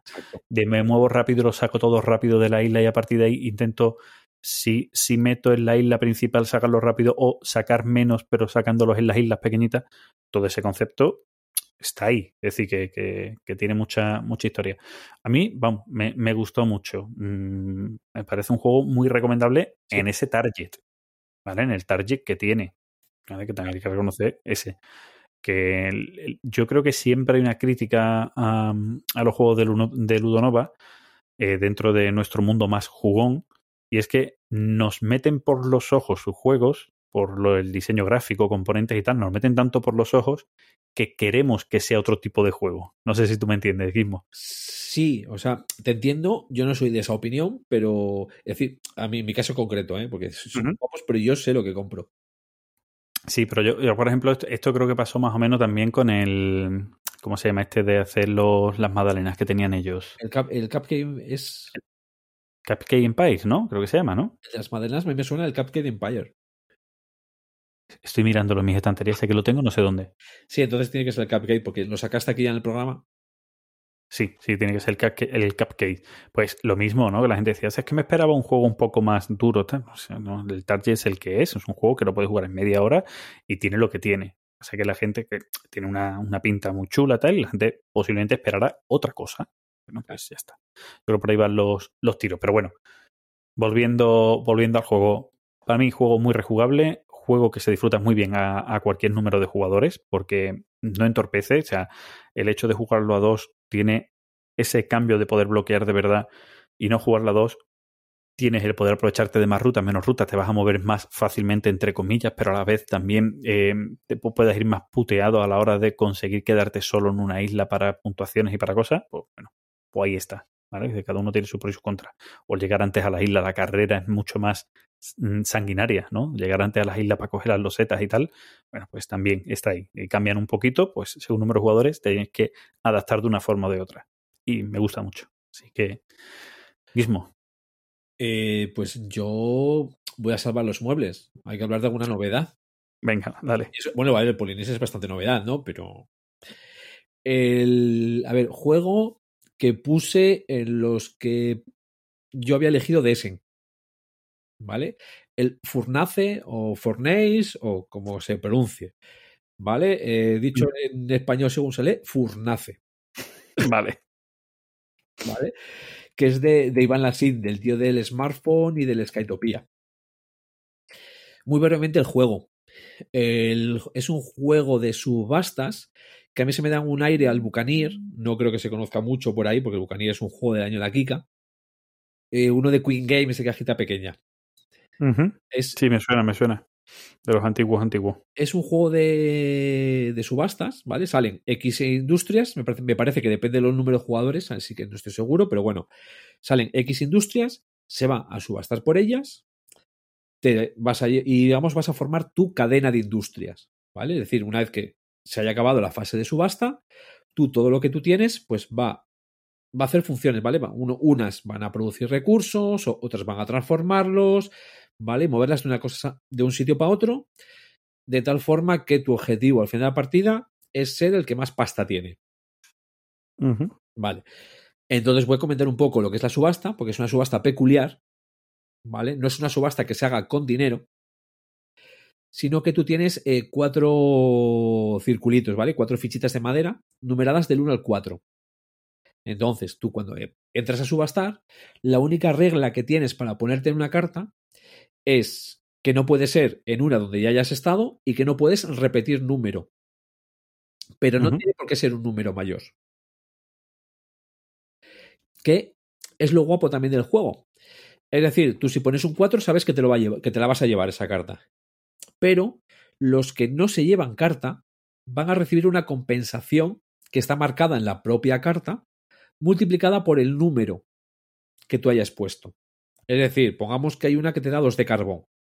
¿Vale? Eh, de compensación te da 2 de carbón. La habilidad, pues a mí no me interesa la habilidad. A Fran le interesa, la- habilidad y ha puesto el 4. Pues yo ahí cojo y pongo el 3. ¿Qué me llevo como compensación? 2 de carbón por mi 3, me llevo 6 de carbón que ya tengo, sin producir. Eso es la subasta. ¿Vale? Luego, lo que es la parte de gestión, eh, sí que eh, te viene con dos versiones el juego. Eh, una es la avanzada, que es la que yo jugaré siempre, yo creo, que es que cuando tú te consigues las cartas, las vas poniendo en orden. ¿vale? Vas haciendo tu cadena y las cartas que consigues las pones al principio o al final. Y esa cadena va a funcionar en ese orden. La, la versión básica es que las cartas funcionan como tú quieras. Pero de esta manera le da, le da más chicha. Y es, a ver, mucho no tengo que comentar, ¿vale? De esta, de esta fase, porque pues esta me convierte eh, dos de carbón, me los convierte, ya casi, mira, no me acuerdo ni de los materiales, pero bueno. me mejora los dos de carbón, ¿vale? Ya está. Vale, punto ya. Ya está. Esta me permite eh, mejorar mis fábricas, porque las fábricas vienen por los dos lados, ¿vale? La básica y luego las puedes mejorar. Esta, pues si doy una de hierro, me da cuatro de pasta. ¿Vale? En ese sentido, es un poco las habilidades. Entonces, claro, al ir en cadena, pues tienes que ir sabiendo cómo las has ido colocando para, bueno, para que sea lo más rentable posible, ¿no? Para maximizar eh, tu industria. Esta parte a mí me gusta, la parte de la gestión. Pero la parte de la subasta yo creo que es más divertida. El juego yo todavía no lo tengo, ¿vale? Lo jugué con Missy, que, que lo tenías. Va a salir en castellano y me lo voy a comprar directamente. Directamente, guay. O sea, es un juego que se... Ya, ya antes de haberlo probado, yo creo que ya, si, si, si no lo hubieras probado, por, por, el tema de que Mishi sí lo tenía como reseñador previamente, eh, posiblemente también hubieras caído por lo que sabías de él, ¿no? Sí, porque me había leído las reglas, pero últimamente estaba bajando un pelín. O sea, no sé si es por el retraso, ¿vale? Eso de que en el hype, uh -huh. pues se te va bajando un poquito. Aunque no haya pasado nada, ¿vale? Simplemente por el tiempo. Sí, que bueno, que cuando lo sales, te lo empapas y tal, pues en ese momento tienes muchas ganas de pillarlo. Yo, por ejemplo, con Magles que me ha gustado mucho, ¿no? Pero a lo mejor me hubiera pasado también. O que ya no hubiera tenido la prisa, hubiera salido y ya no. Pero si no hubiera estado la preventa, yo lo probé, lo probé, dos partidas y dije, sí o sí. Pum, preventa está ahí, me lo compro. Si no hubiera estado la preventa y tengo que esperar tantos meses, a lo mejor pues sale y no le echo tanta cuenta, o sí, pero no lo tenía tan claro, ¿sabes? Pues esas cosas pasan. Es que además a nivel de reglas y duración nos movemos parecido al Polinesia. ¿vale? Es un juego que no te llega a la hora de duración. Eh, reglas muy sencillas que se explican, es que prácticamente lo he explicado ya. Sí, em, es más, yo, yo creo que mucha gente eh, eh, se esperaba un juego más duro. Al ver la temática en la portada, no sé por qué la portada a la gente le había podido parecer eso, pero, pero es verdad que la gente cuando, cuando ya salieron las reglas que se podían leer, muchos decían, ah, pues el juego es bastante más sencillo de lo que, de lo que me esperaba y cosas por el estilo. O sea, yo decía que yo, pues sí, pero te lo esperabas ¿por qué? ¿No? Porque te lo habías inventado tú, ¿no? Yo no sé. Sí, porque quería- Nadie había, nadie había dicho lo contrario, ¿no? Ah, la parte de gestión puede ser dura, pero Pero, pero que no, que no, que no estamos, no estamos hablando de un Arkwright, para que tú me entiendas, ¿no? Es decir, es que es todo lo contrario. Es un juego con una carga temática, pero, pero Y- simplón. y la interacción en la subasta. Pero vamos, o sea, simplón, pero con mucha chicha en la subasta y luego Es se- que todos los juegos de subastas tienen esa, tienen esa interacción de mala baba, ¿no? Entre comillas, ¿no? De, de la subasta. porque incluso, digamos, puedes hacer que alguien se lleve una carta con un número bajo, él lo quiere. Claro. Lo que quería era la compensación, pero entonces ya digo, es, eh, estoy al 99% de que va a caer. Guay. Yo ese, yo ese sí es uno que, que le tengo ganas, vamos, que posiblemente también caiga, ¿eh? Pues Además, ¿eh, ¿quién lo traía en español? ¿Maldito era al final o quién? No lo recuerdo. sí, creo que sí, pero ahí sí que no me hagas mucho caso a mí. Vale, pues, pues mira, lo vamos a ver, porque como ya está anunciado, Sí, maldito, hecho- maldito. maldito, ¿no? Lo tienes claro. Vale, vale, pues ya está. Que entré en su página ya para mirar si estaba el pre-order. Y no, no está, no es, no es de los que han hecho pre-order. Estarán cuando estén. Eh, malditos, creo que, excepto algún juego muy específico, Mercado de Lisboa. Sí, es- eh, normalmente mm, los, eh, voy a decir, los juegos de, de Eagle Griffon y alguno más así, los demás no suelen abrir preorden. ¿Vale? ¿eh? porque yo siempre escucho a Remy con los pre-orders de maldito. Pues poco juego. A ver, otra cosa es que tú puedas comprar en tiendas que hagan una preventa para ellos ir viendo cuánto les van a pedir a maldito. Que hay algunas tiendas que lo hacen. Y además una de esas tiendas que eh, patrocina Mishik. Y por eso a lo mejor Mishik lo dice mucho. ¿Vale? Es decir, en Jugamos una casi que juego que anuncia maldito, casi juego que puedes ya precomprar. Pero te vas al resto de tiendas y no hay una preventa de verdad. Ah, bueno, ¿Me entiendes? no? pues es donde esté la preventa, claro. Claro. Pero, ¿por qué esa tienda lo hace así? Es que The Games eh, también lo hace con muchos juegos. Pero no porque haya una preventa de verdad, sino porque ellos dicen, oye, mm, si quieres ir comprándolo aquí, yo te voy a poner un precio mejor, sí, voy, voy viendo cuántos les pido, ¿sabes? Creo que va por ahí los tiros, Sí, pero que no es un preorder auténtico. Eh, es decir, pre-order que solo lo puedes hacer con ellos. Sí, más o menos. Pues bueno, esos son mis tres. Pues tiro yo con mi último, ¿no? Venga. También voy a hablar de un juego de maldito, que además está descatalogado, pero, pero anunciado que, que en breve, que en breve llega la reedición. No sé si era en este mismo trimestre, ahora lo, lo veo. Voy a hablar del juego Viticulture, que mm, con, con mi amigo que dice que en el podcast le llamo conocido y me echan la bronca por ello, eh, con mi amigo Frank, que, que tú sí me has escuchado hablar de él alguna vez aquí, con una pareja con la que juego mucho, con Fran y con Ana, son los dos amigos, pero alguna vez por lo que sea digo, bueno, con los conocidos de la asociación, con Frank, con Ana, y a ellos se lo toman como conocidos, los cabrones, por meterme caña. Pues, pues lo estoy jugando porque no lo había probado. Y de estos juegos que, que pasó, ¿no? De estos juegos que por lo que sea, en el momento en el que sale, tú omites que ese juego ha salido y luego empiezas a, a escuchar muy bien hablar de él y dices, hostia, pues si yo no lo he probado, se soluciona. Te lo traigo y lo pruebas, ¿vale? Y es un juego muy chulo. A mí es un juego que me, que me gusta mucho. Eh, que, eh, que nunca recuerdo si, yo creo que sí, que, que, mm, es que tendría que mirarlo. Como, hay varias ediciones de Viticulture, aquí en español salió la, la edición esencial de, por parte de Maldito, que fue un poco la edición retail, pero hubo antes la edición de Kickstarter, que, que tenía como más cosas. Es que son unas mezclas raras. E, Entender cómo salió el prim- el primer juego, luego los cambios que le hicieron y tal, es una película un poco rara, pero como que el juego traía cosas de las cuentas, luego lo simplificaron para que fuera un juego más correcto, pero simplificado. Incluso después le añaden una expansión que no añade todo lo que tenía el juego base, aquel de Kickstarter, pero que trae lo justo, pero ya bien retocado para que funcione mejor. Que creo además que todo eso fue con el señor Uwe Rosenberg que se metió por medio diciendo esto hay que hacerlo así. Esto, Todo. esto hay que sacar 20 juegos de esto. todo, todo eso, ¿vale? No porque tampoco es una política que haya seguido luego Stone Meyer Games a la hora de otros juegos, pero yo creo que con este, pues todo eso pasó, ¿vale? Todo, todo esto de, de Marra pasó. Claro, pues que luego ya, luego ya dejaron de lado a V, entonces ya volvieron a. Claro.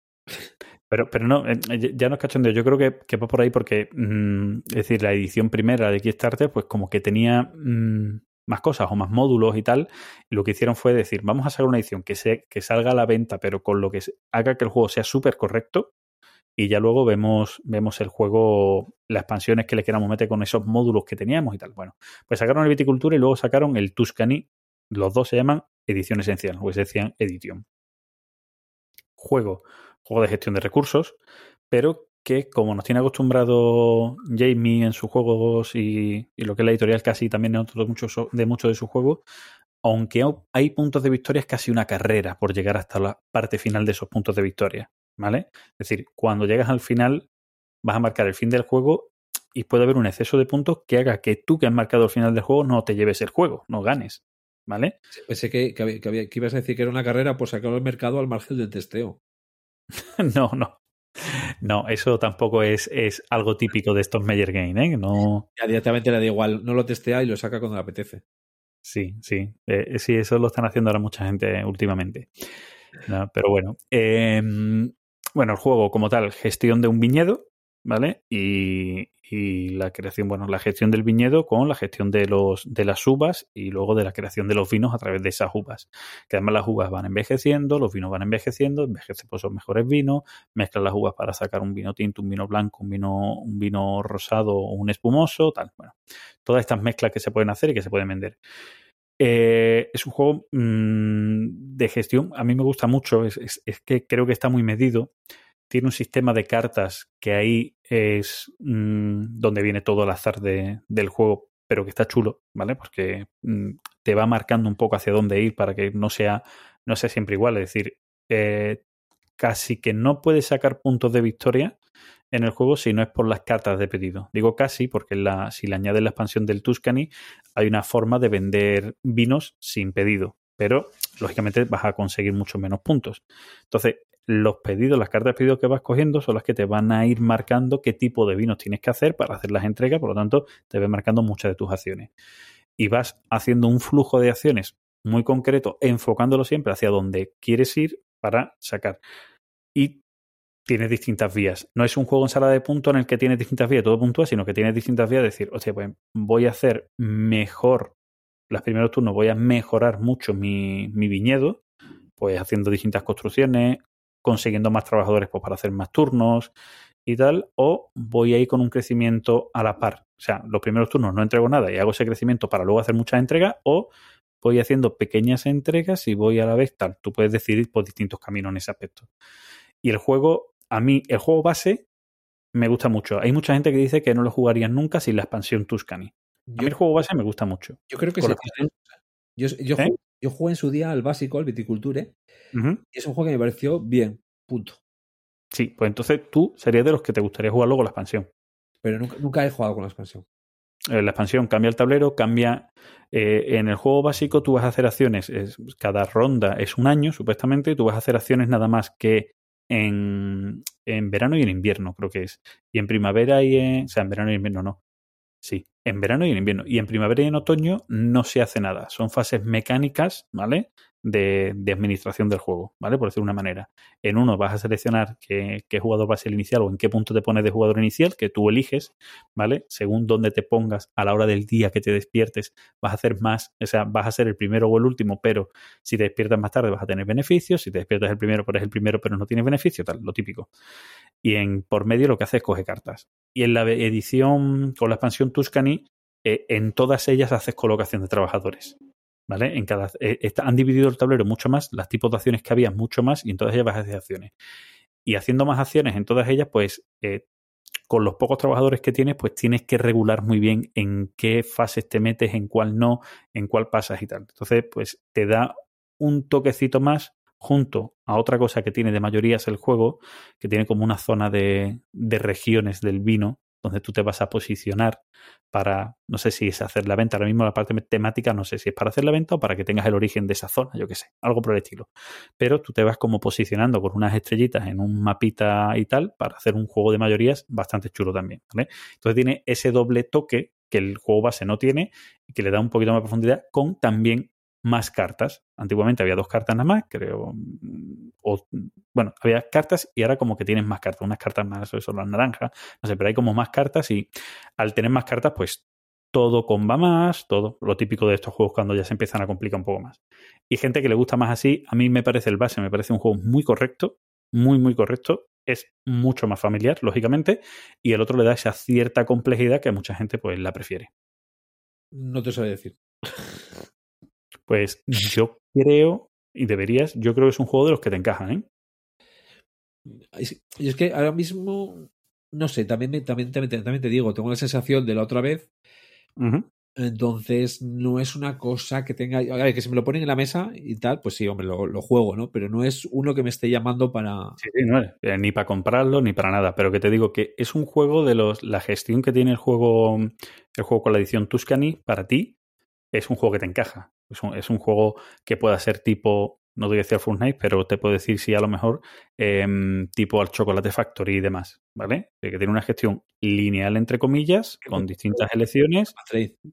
¿eh? Lo tengo en la más trade. Bueno, pero coño, pero te gustó, ¿no? Otra cosa es que de, dentro de tu mm, ludoteca, pues diga, pues mira, tengo otros para el estilo, este va fuera, ¿vale? Pero que yo creo que es un juego que te, que te gustaría, que te encajaría. Pues a ver, creo, creo- creo- que lo tiene Remy, igual algún día podemos darle a ello. Eh, yo que tú le echaba un, un pequeño vistazo porque creo que sí, que te encaja. Y hasta aquí mi timeline. Pues poco nos queda, ¿no? ¿Cerramos el programa o aparecemos Sí. Vamos a abrirlo, ¿no? Venga, vamos a hacer un Abrohilo. Venga, pues, ala, venga, vamos. Abro hilo. Abro hilo. Abro hilo.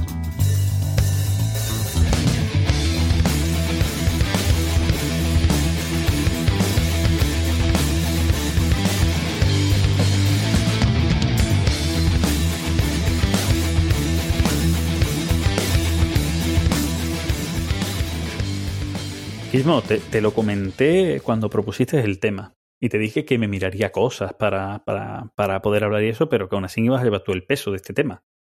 Eh, bueno, a ver, básicamente vamos a comentar el tema, a lo tal, y luego vamos a hablar de juegos, a lo loco. Sí, pero, pero que tú controlas más de ese, de ese perfil de juegos, Puede ser. controlas, controlas tus más, porque vamos a decir que dentro del perfil están, están juegos de los que podríamos llamar- muchos juegos cutres. Por rarunos. Bueno, Rarunos cutres, vamos a llamarlo, porque la mayoría también están, tienen ese perfil de cutre en su producción, ¿o no? sí, a ver, vamos a hablar de eh, juegos con temas complicados, eh, temas raros, temas mm, que no son políticamente correctos. Juegos que llevan al conflicto por algún concepto en general, o bien por el tema del juego, o bien por lo que se haga en el juego que cree conflicto entre los jugadores, o bien porque el juego sea conflictivo en sí, ¿no? Sí, porque digamos, vamos a sacar juegos que son mm, juegos que tienen un tema raro. ¿Vale? Un tema raro, mismamente el de ser un funcionario. Ya me dirás tú, o sea, en la vida real todo lo que tú quieras, pero en un juego. Eh, temas conflictivos. Eh, hombre, a ver, aquí habría se podría hablar mucho, ¿vale? De temas conflictivos y cómo nos posicionamos, cómo nos sentimos, ¿no? A la hora de.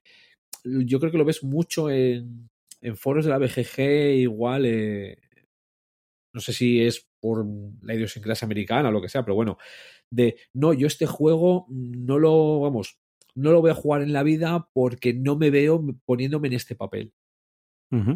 Luego también tenemos algún juego que han tenido algo conflictivo. Igual nosotros los vemos y decimos que no, pero yo de hecho, en algún caso concreto, no le veo el motivo, pero si fueron eh, en su día conflictivos. Incluso se llevó a que se modificasen cosas del juego por, eh, por ese tema, ¿no?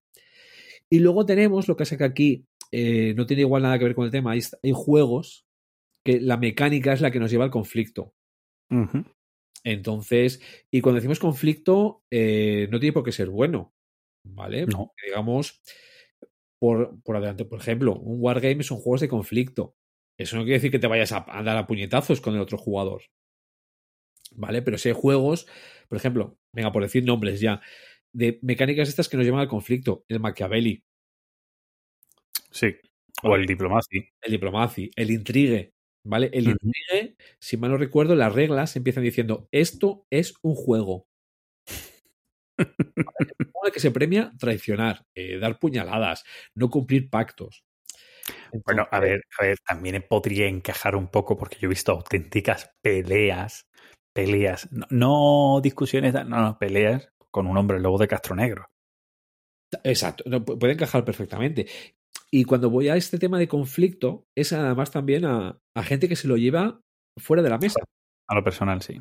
Es decir, yo por poner un ejemplo, el Machiavelli, eh, una de las dos épicas que cuento siempre, eh, dos partidas posteriores de Machiavelli todavía me la estaban guardando. Es decir, Bueno, pero si, si son muy amigos también es lógico, ¿eh? Que, que, que yo con mi amigo Eden, por ejemplo, que, que también es mucho de guardarse las cosas, pues ya tú ya sabes que él se va a guardar de un juego para otro, pues tú también, ¿no? Pues tú también te guardas algo más eh, y, y haces esa jugada que dice, yo Eden, ¿te acuerdas la partida esta, esto que me hiciste? Y pues mira, la toma. me explico con sentido. Es decir, bueno, si, si puedo fastidiar a A y puedo fastidiar a B, sacando el mismo beneficio, pues se la hago a A que el otro día me hizo no sé qué. Pero si saco más beneficio f- fastidiando a B, me olvido de lo que pasó el otro día. Bueno, sí, a ver, eh, eh, también depende, o sea, como tú dices, ¿no? También depende. Si, si, imagínate que yo estoy jugando con Eden y estamos jugando yo y Eden con gente con la que no solemos jugar, pues seguramente no lo hagamos. Ahora, si estoy jugando con Eden, con mi amigo Antonio, con mi amigo Alberto, y puedo hacerlo, me da igual que no tenga lógica, a lo mejor, porque se dan, son esas partidas de cachondeo y tal, que, que bueno, que no pasa nada, ¿sabes? Que, que na- nadie se va a mosquear por eso, es más, posiblemente sea la parte divertida de la partida, ¿sabes? Lo que te quiero decir o no. Tú lo has Pero dicho, que no os vais a mosquear. Claro, exacto, porque nadie se va a mosquear porque yo haga eso que estropee un poco el juego a no seguir la lógica, sino que la gente sabe cómo somos todos nosotros y seguramente hasta me piquen. Pues si yo digo, uy, no sé si hacer esto, esto, pero yo lo haría, me da igual perder partida, yo con tal de hacerlo Eden, ¿sabes lo que quiero decir o no? Entraría en ese tipo de historias, ¿sabes? Entonces, bueno, eh, yo creo que son más o menos como las cuatro ¿no? categorías que de los juegos que vamos a, a comentar. Aunque ahora Ujú. tenemos igual un listado y luego podemos comentar, pero y es ver, bueno, ver, dejar en la mesa también ese tema de cómo nos posicionamos ¿no? Eh, ante, ante esos temas. O lo que comentamos ahora, cómo te llevas ese conflicto pues, que se genera en el Machiavelli. ¿Vale? Que en el turno 2 estás traicionando a uno y en el turno 4 os tenéis que aliar para volver a romper la alianza en el turno 6. Sí. ¿vale? Entonces, em, dentro, dentro de todo eso, ¿vale? Y juegos, bueno, ya directamente eso, con los temas raros. Venga, va- va- vamos a empezar directamente. Venga, que ya hemos puesto algunos ejemplos de este, de este primer, de esta primera categoría. Sí. ¿vale? Venga, vamos a empezar por ese tipo de juegos. Así que tú ya has dicho el Machiavelli Diplomacy, ¿no? Machiavelli además es, es que, Es que que es- es- peor que el Diplomacy. sí, sí, es que es que voy a decir que el objetivo del juego es ese y la gente va a decir, no, el objetivo del juego no. Perdona, No. el objetivo del juego es ese porque sin hacer ese tipo de puñaladas traperas, esa, esas, em, esos pactos que luego rompes y tal, no puedes ganar Claro, luego el otro que comenté, el Intrigue. también. Que ya directamente, es decir, el Intrigue, tú tienes eh, unas fichas que son unos trabajadores y los tienes que mandar a trabajar a los palacios de los demás. Pero no puede haber dos profesiones iguales. Para que te admitan a trabajar en ese puesto, eh, le tienes que sobornar. ¿Qué sucede? Que el soborno lo haces por adelantado. Es decir, oye, yo te pago 5.000 si dejas que mi médico entre a trabajar aquí en este puesto. Y llega el otro y te dice, pues mira, yo solo te pago, yo quiero que mi médico siga ahí. Te voy a pagar 2.000, pero es que encima acepto a tu párroco aquí en nuestro puesto. Tú los 5.000 que pagaste ya los has perdido. Y el otro ya se lo ha llevado.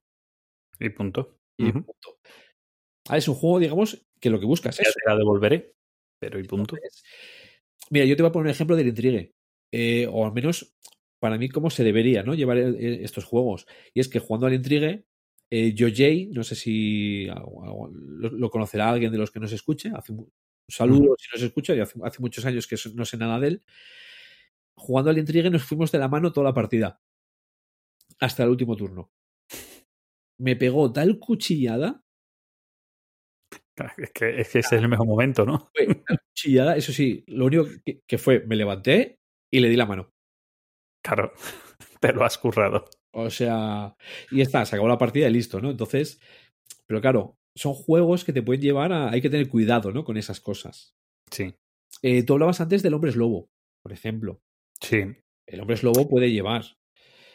Vale. Pero te voy a sacar aquí uno, ¿vale? Antes de que entres, Dale, dale, dale. Que va en la mecánica del hombre es lobo, pero encima tiene tema conflictivo. Eh, salió en castellano, yo lo tenía en inglés. Eh, ¿A quién nos comemos? Creo que se llama en castellano. Ah, vale, sí. pues No recuerdo el nombre en castellano, pero sí, ya sé cuál me dice, sí. Es eh, Ujú, ujú. ¿vale? Que es una mezcla de Viven, la película de Viven, y hay la película de Perdidos, la serie, perdón. Es decir, eh, todo el grupo ha llegado a una isla de un naufragio. Y el objetivo, de, el objetivo es salir de la isla. Para ello hay que construir una balsa, ¿vale? Conseguir madera. Hay que mantenerse cuerdo y hay que comer. ¿Qué sucede? Que no hay comida para todos. Ya simplemente cuando ves la ficha de los personajes y ves que cada personaje tiene un valor en comida, ya te dice mucho. Mal, dices mal. Si no hay. Si no hay suficiente comida, hay una votación a ver a, quién os coméis. Con duelos a cuchillo y todo. Esa persona a la que se come entra como fantasma, ¿vale? O sea, no queda sin jugar. Pero ahí está el rollo. O sea, es decir, primero, el conflicto que, comentábamos del hombre es lobo, ¿no? De las cosas que pueden salir. Pero luego encima estamos hablando de comerse gente. Claro. ¿Vale? A mí es un juego que me gusta mucho.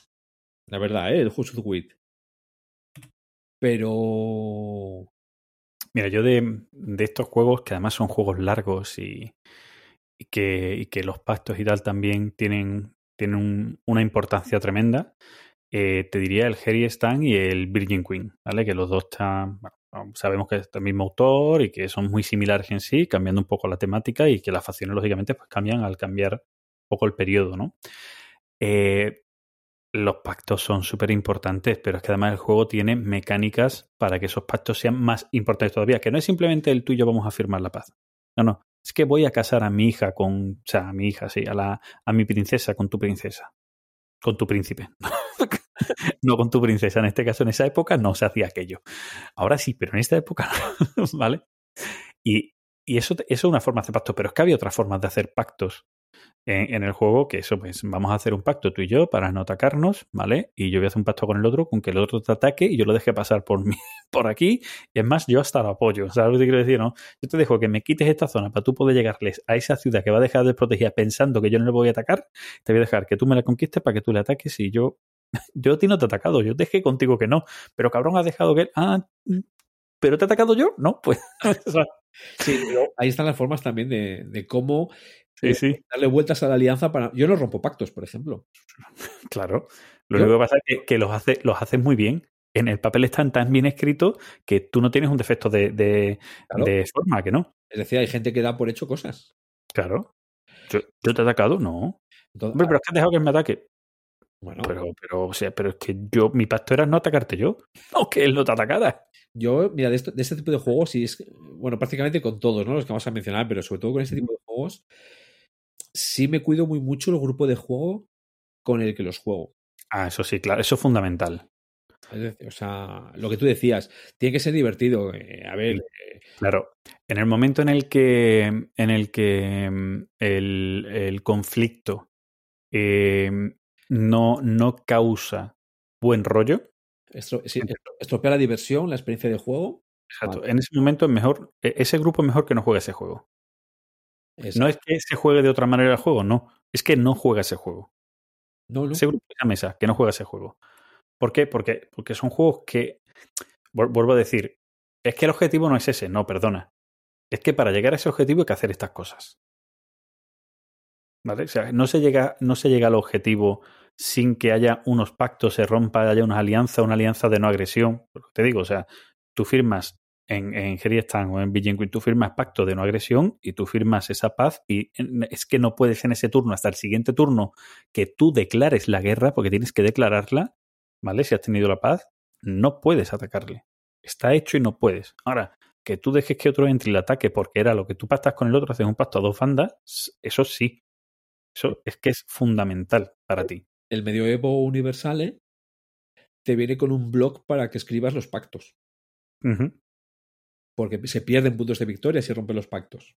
Bueno, pero a lo mejor lo que pierdes por un lado lo ganas por otro al, romper el pacto, ¿no? Que decir, que a lo mejor está, ¿no? También ahí, ¿no? Eso es, o sea, es decir, la cosa es el, el, el cómo tomarse, ¿no? Esas cosas, el, el, no estropear la experiencia de, de, la partida. Entonces, yo sí que todos estos juegos son gente que me miro, digamos, muy bien con, con, con quién jugarlos.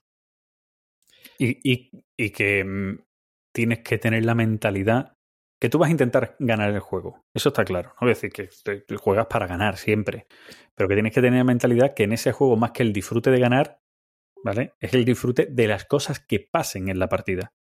Te pasen a ti o le pasen a otros, porque también te diviertes cuando hay ruptura de pactos o pactos que no tenías muy bien atado a otro y se da cuenta de que por, por hay una especie de traición y cosas de este tipo. Y, y, aprovechando eso del tema de la mentalidad, pues por traer otro, ¿no? Digamos, un tema conflictivo. Digamos, ¿con qué mentalidad te, enfrentas? Eh, This Guilty Land. Un juego en el que, eh, ¿vale? Es una especie de card driven game de Holland Spiller, en el que uno se pone en el papel de la libertad, de justicia, y otro se pone en el papel de la opresión. Es decir, uno quiere abolir la esclavitud y otro quiere mantener la esclavitud. Y esa es la categoría de tema conflictivo. Mm, conflictivo. Vale, también hay varios también. Sí, sí, hay, hay, un montón, ¿no? La cosa es, es el tema de la mentalidad. Es decir, mentalidad. Es decir, el hecho de que tú mm, estés jugando con opresión, eh, ¿quiere decir que estés a favor de la esclavitud? El hecho de que tú estés en contra de la esclavitud quiere decir que no vas a jugar el juego. Y también está, mm, es decir, ahí, ahí en ese saco metemos cualquier juego que militar donde haya un agresor, es decir, un agresor, ¿vale? Pues podemos hablar de los nazis, podemos hablar de, de cualquier conflicto civil, guerra civil, ¿vale? Cualquier conflicto de ese tipo donde hay un agresor. Es decir, alguien tiene que llevar ese bando. ¿Quiere decir que estás a favor de? Exacto. O sea, es decir, todos los guargameros o toda la gente que juega juegos de la Segunda Guerra Mundial, mm, los que juegan con el bando alemán, sí, sí, he oído o he leído al menos en algún, en algún sitio gente que no juega con los alemanes. ¿Vale? Pero dices tú, bueno, si te condiciona mentalmente o si te sientes tal, no sé, desde mi punto de vista, ¿eh? no juegues ese juego. Bueno, a lo mejor, a lo mejor no. A lo mejor es lo que le pone a la persona es jugar contra los alemanes e intentar ganarles. ¿Vale? En ese caso, vale, pero. ¿Me entiendes? Otra, otra cosa es que eh, diga, no, no, si son nazis, yo no quiero jugar un juego donde haya nazis que es otro concepto. ¿Sabes lo que te quiero decir? No, quiero jugar un juego donde haya. No es que no los quiera llevar yo, es que no hay un concepto donde los haya. Claro. un Secret Hitler. hostia, claro. O sea, que. A ver, y, y eh, Secret Hitler levantó muchas ampollas hasta el punto de que creo que es un juego realmente no publicado. Que se compran copias producidas, pero es un juego no publicado. Qué paranoia, ¿no? Decir esto, no así, ¿no? No, digamos, el, a ver, sé que, claro, en Alemania es, eh, casi hasta, decir el nombre es medio delito. O sea. Bueno, no, decir el nombre de Hitler no es delito. Lo que pasa es que el juego, después, la temática que tiene, se podría pensar en Alemania, dentro de, de lo que es la, la, digamos, ley de memoria histórica alemana, que, que se podría entender que puede hacer un poco de apología al nazismo. Entonces, eh, juega en el límite, la verdad, juega en el límite. así tienes el Democracy and Sigue. Pero, pero todo aquel que represente una batalla, lo que pasa es que. No, no es batalla, es, tú, eres el nazismo y tienes que hacer que el nazismo prevalezca sobre la, democracia y sobre el comunismo. Pero, pero a nivel batalla, a nivel, a nivel guerra histórica. A nivel, digamos, de hecho, el juego empieza en el 33 y no hay batallas. Pero a nivel histórico, a ver, me refiero, es una representación histórica. Sí, o sea, te, digamos, te pillo, te pillo, digamos, el por dónde vas. O sea, Sí, que, los juegos históricos, y además allí en Alemania se venden y no hay problema. Lo que pasa es que este, el, el Secret Hitler, es, es, em, es algo distinto, ¿vale? No es que haya un bando y hay bandos contrarios para intentar que, ¿vale? Como, como el, el Democracia Undersiger y otros muchos juegos donde está el nazismo que pueda ser solo militar o que pueda no ser no solo militar, ¿vale? Que puede ser pues, otro tipo de conflictos históricos en el que no solo está la parte militar, puede estar la parte política, de tratados, de alianzas y tal, ¿no? Que también los hay. Eh, el Secret Hitler es un juego para intentar hacer que Hitler llegue al poder. Es como. Entonces cambia un poco la historia ahí en ese concepto, ¿no? Es como. Es como. Oye, es que Hitler tiene que ganar, ¿sabes? Al, al El objetivo es que Hitler gane. En el otro, en el Democracia Under sigue, el objetivo es que un bando gane. Oye, el que lleva el nazismo es que gane el nazismo, pero los que llevan los otros es que ganen los otros. Pero es que en el Secret Hitler, el objetivo es que gane Hitler, ¿no? Al fin y al cabo, ¿no? Bueno, y los fascistas. Exacto. Que puedes tener la, la contraria, pero que ese es el objetivo del juego. Igual que la resistencia, el objetivo es que la resistencia gane. Que pueden ganar los otros, sí, pero el objetivo es que la resistencia gane, ¿no? Es un poco. Por eso digo que, es que cambia. Parece son, son pequeños matices, pero cambia, ¿eh? No, y, y entrando en ese tema, digamos, ahí, claro, de, de la Segunda Guerra Mundial tienes, tienes muchísimo. Claro. Oye, también decimos que, que hay gente que le encanta jugar con los nazis, que le encanta jugar con los nazis por tema militar, pero que no son nada nazis. Yo tengo amigos que le encanta, que le encanta llevar al grupo alemán, pero que, que te digo yo que son de izquierdas y con ideas comunistas. Pero a nivel militar, la potencia militar y estrategia militar que tenía, pues si a ellos les gusta ese mundo militar, pues cierto que, que a la gente le gustaba. claro, ahí es la cosa, ¿no? Digamos, el, el cómo te enfrentas, ¿no? Digamos, de, hay, hay- hay- ¿Desde, qué- desde qué punto? Claro, ¿desde qué punto lo miras? claro, sí, es decir, a mí me gusta, digamos, jugar con los alemanes, me gusta jugar con los otros. Pero es decir, yo si juego con los alemanes no me considero que soy un nazi. Y mira que, que cuando el Democracia Under sigue, pues hasta soltamos tonterías. Que mejor Ahí, ahí, pero claro, pero no te queda otra que decir que, está, que, que eres nazi.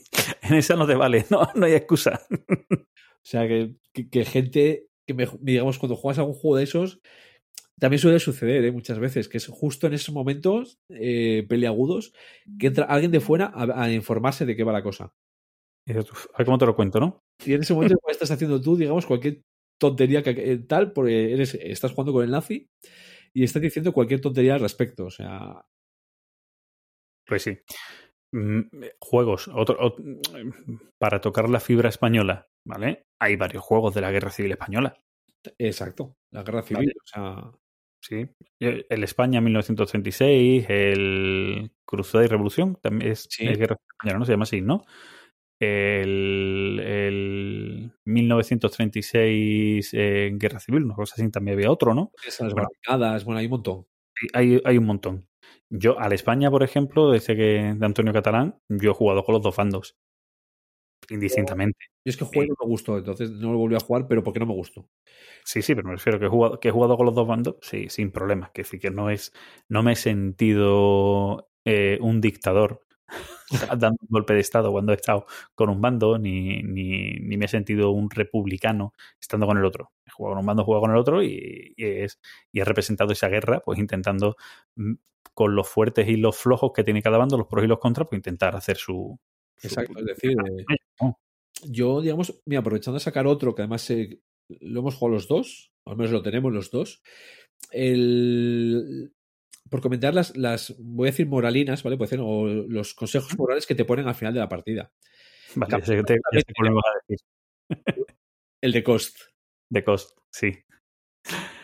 The Cost, el juego donde tienes, donde, donde, aunque te pone moralina al final, tú tienes, tú tienes que valorar si el em, seguir mata- seguir que siga muriendo gente es rentable. Es decir, el, el de cost es, es la industria del amianto, ¿vale? Para que no lo sepa. Y digamos, tú vas haciendo minas de amianto y vas refinando. Eh, cuando produces las minas o cuando refinas, tú decides si lo haces de forma segura, pagando más pasta, o se va muriendo gente. Claro, entonces tienes que ver el coste de esa muerte, Claro. no por lo que cuesta en sí, sino porque sabes que si va muriendo gente te van a cambiar las leyes y te van a cerrar la producción en ese, en esos países y tal. Y tienes que ver el valor coste. Claro, entonces eh, tú llegas, llegas en las reglas, llegas a la puntuación, al final de partida, y dices, bueno, la puntuación, bla, bla, bla, bla, bla. Al margen de quien haya ganado, analizar el tablero y ver si merece la pena, qué ha pasado, si habéis matado a muchos, o sea. ¿Qué dices tú? ¿Tú cómo te metes en el juego? ¿Aprendes algo? ¿O dices tú, oh, he matado a cinco, pero te he ganado? Pero eso no quiere decir que salga del club y me ponga a matar gente con amianto. O sea. Claro. A ver, hay juegos, hay juegos que esa vertiente que puedan estar los juegos la matizan con alguna mecánica. ¿Vale? Eh, rollo mm, producción eléctrica y cosas por el estilo, ¿no? Eh, que te digan al final del juego, eh, la persona que más haya contaminado, aunque sea el que más dinero ha ganado, no puede ganar la partida. ¿Sabes? Sí, sí, sí, o sea, digamos, o bueno, en casos, por ejemplo, como el QE, aunque es totalmente diferente, el que más dinero haya gastado del país y lo haya empufado. Pues ese, ese tipo de mecánicas están ahí también, un poco matizar. Lo que pasa es que hay veces que te encaja eh, en el juego y veces que buscar ese subterfugio final de moralina no te encaja. Pero bueno, que, que tampoco. ¿Te, te han entrado ga- ganas, Gizmos, de montar eh, una empresa de amianto cuando has jugado al juego? No, igual de matar a alguien sí, pero Pero bueno, eso, eso te entra también con otras cosas que no tienen nada que ver. sí, sí, o sea, Te pongo a jugar en un claim y a lo mejor también te entran ganas de matar a alguien, ¿no? eh, yo creo que va a ser complicado que me vuelvas a haber sentado con eso. También te lo digo. Bueno, Pero bueno, mira, eh, un Ponzi Scheme, sí, también. no sé si te, te han entrado ganas de, de estafar a alguien. Bueno, eh, iba a decir del que me venda el juego, pero, pero bueno, no es tan malo, no es tan malo. Lo que pasa es que creo que fue un juego de, de estos juegos que, mm, como fue, creo que este es de Hong Kong, el juego, es Taiwán, te diría yo. Taiwán, eh, no recuerdo exactamente de dónde es, pero más o menos. Es- De estos que llegaron con una edición pues muy cortita a ese, la, la cogió poca gente y la poca gente que la cogió la maravilla, pero luego cuando llegó el juego, ya que se publicó en español, me parece muy normalito y es del juego económico que al final a mí no me atraen. Vale, no estoy solo. Sí, sí. Es Japón. Homo sapiens Lab. Es que eh, yo, digamos, en el círculo cercano es como "Ah, el Ponzi es la caña, el Ponzi no sé qué. y yo, digamos, pues, hombre, a ver, mm, con un grupo adecuado, pues me puedo reír, pero igual que me río al Ponzi, pues me río a otro. O sea, Sí. no me río por el, por el juego, sino me río por el grupo que las tonterías que podemos decir. Sí, bueno, el, el Tulismanía tenía la mecánica del Tulismanía mu- mucho, mucho peor desarrollado y por eso es peor juego. Es muy similar a la del Ponzi, ¿vale? Porque el Tulismanía era eh, la burbuja de los tulipanes eh, holandeses y, y- y era igual, era crear una burbuja, ¿vale? Eh, crear esa burbuja hasta que estallaba y cuando estallaba, pues tú haberte retirado antes, ¿no? Y pues el sistema, es- el sistema, el sistema Ponzi, ¿no? Se llama así, sistema Ponzi, ¿no? El, el piramidal este, sí. Sí, pero que se llama sistema Ponzi, verdaderamente. La estafa piramidal, pues funciona igual.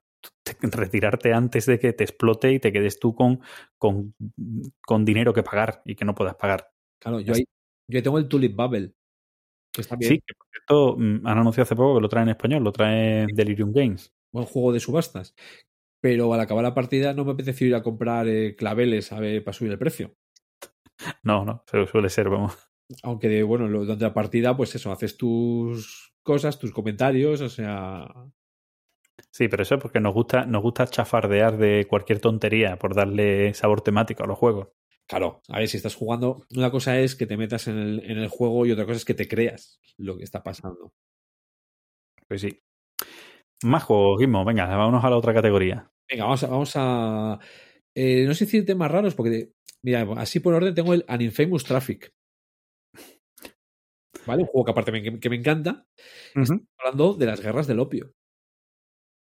Tú eres un empresario británico en la India y tienes que meter el opio en, la, en China. Y tu objetivo es hacer las cadenas de opio. Pero hombre, pero porque Mora- moralina buena, porque el opio se utilizaba para hacer medicina también, ¿eh? Claro, sí, es opio. sí, o sea, que, que de hecho, en la regla- bueno, en las explicaciones de las reglas te viene. apare- Hay misioneros, ¿no? En el juego. Y dices, ¿qué pintan aquí los misioneros? Pues por lo que se ve, utilizaban también el opio pa- ahí en China. No, hombre, sí, sí, es verdad. Quiero decir, la, la realidad es que el opio legalmente se utilizaba para hacer medicina. Lo que pasa es que también se utilizaba y principalmente, y lo que daba más beneficio era para, para enganchar a gente. Claro, así con estos temas. O sea, si nos metemos con el tema de drogas, el, el que comentábamos ahí justo antes de, de empezar, el illegal. Sí, el ilegal. Sí, que lo sacó Asmodee, que es un juego de, de trapicheos. Es un, es un juego de trapicheos, pero no solo con drogas, sino con armas, con trata de blancas. Sí, de, de, de venta de cosas ilegales. Además, eh, una cosa guapa del illegal es que puedes hacer un metajuego. Por ejemplo, unas jornadas, unas convivencias.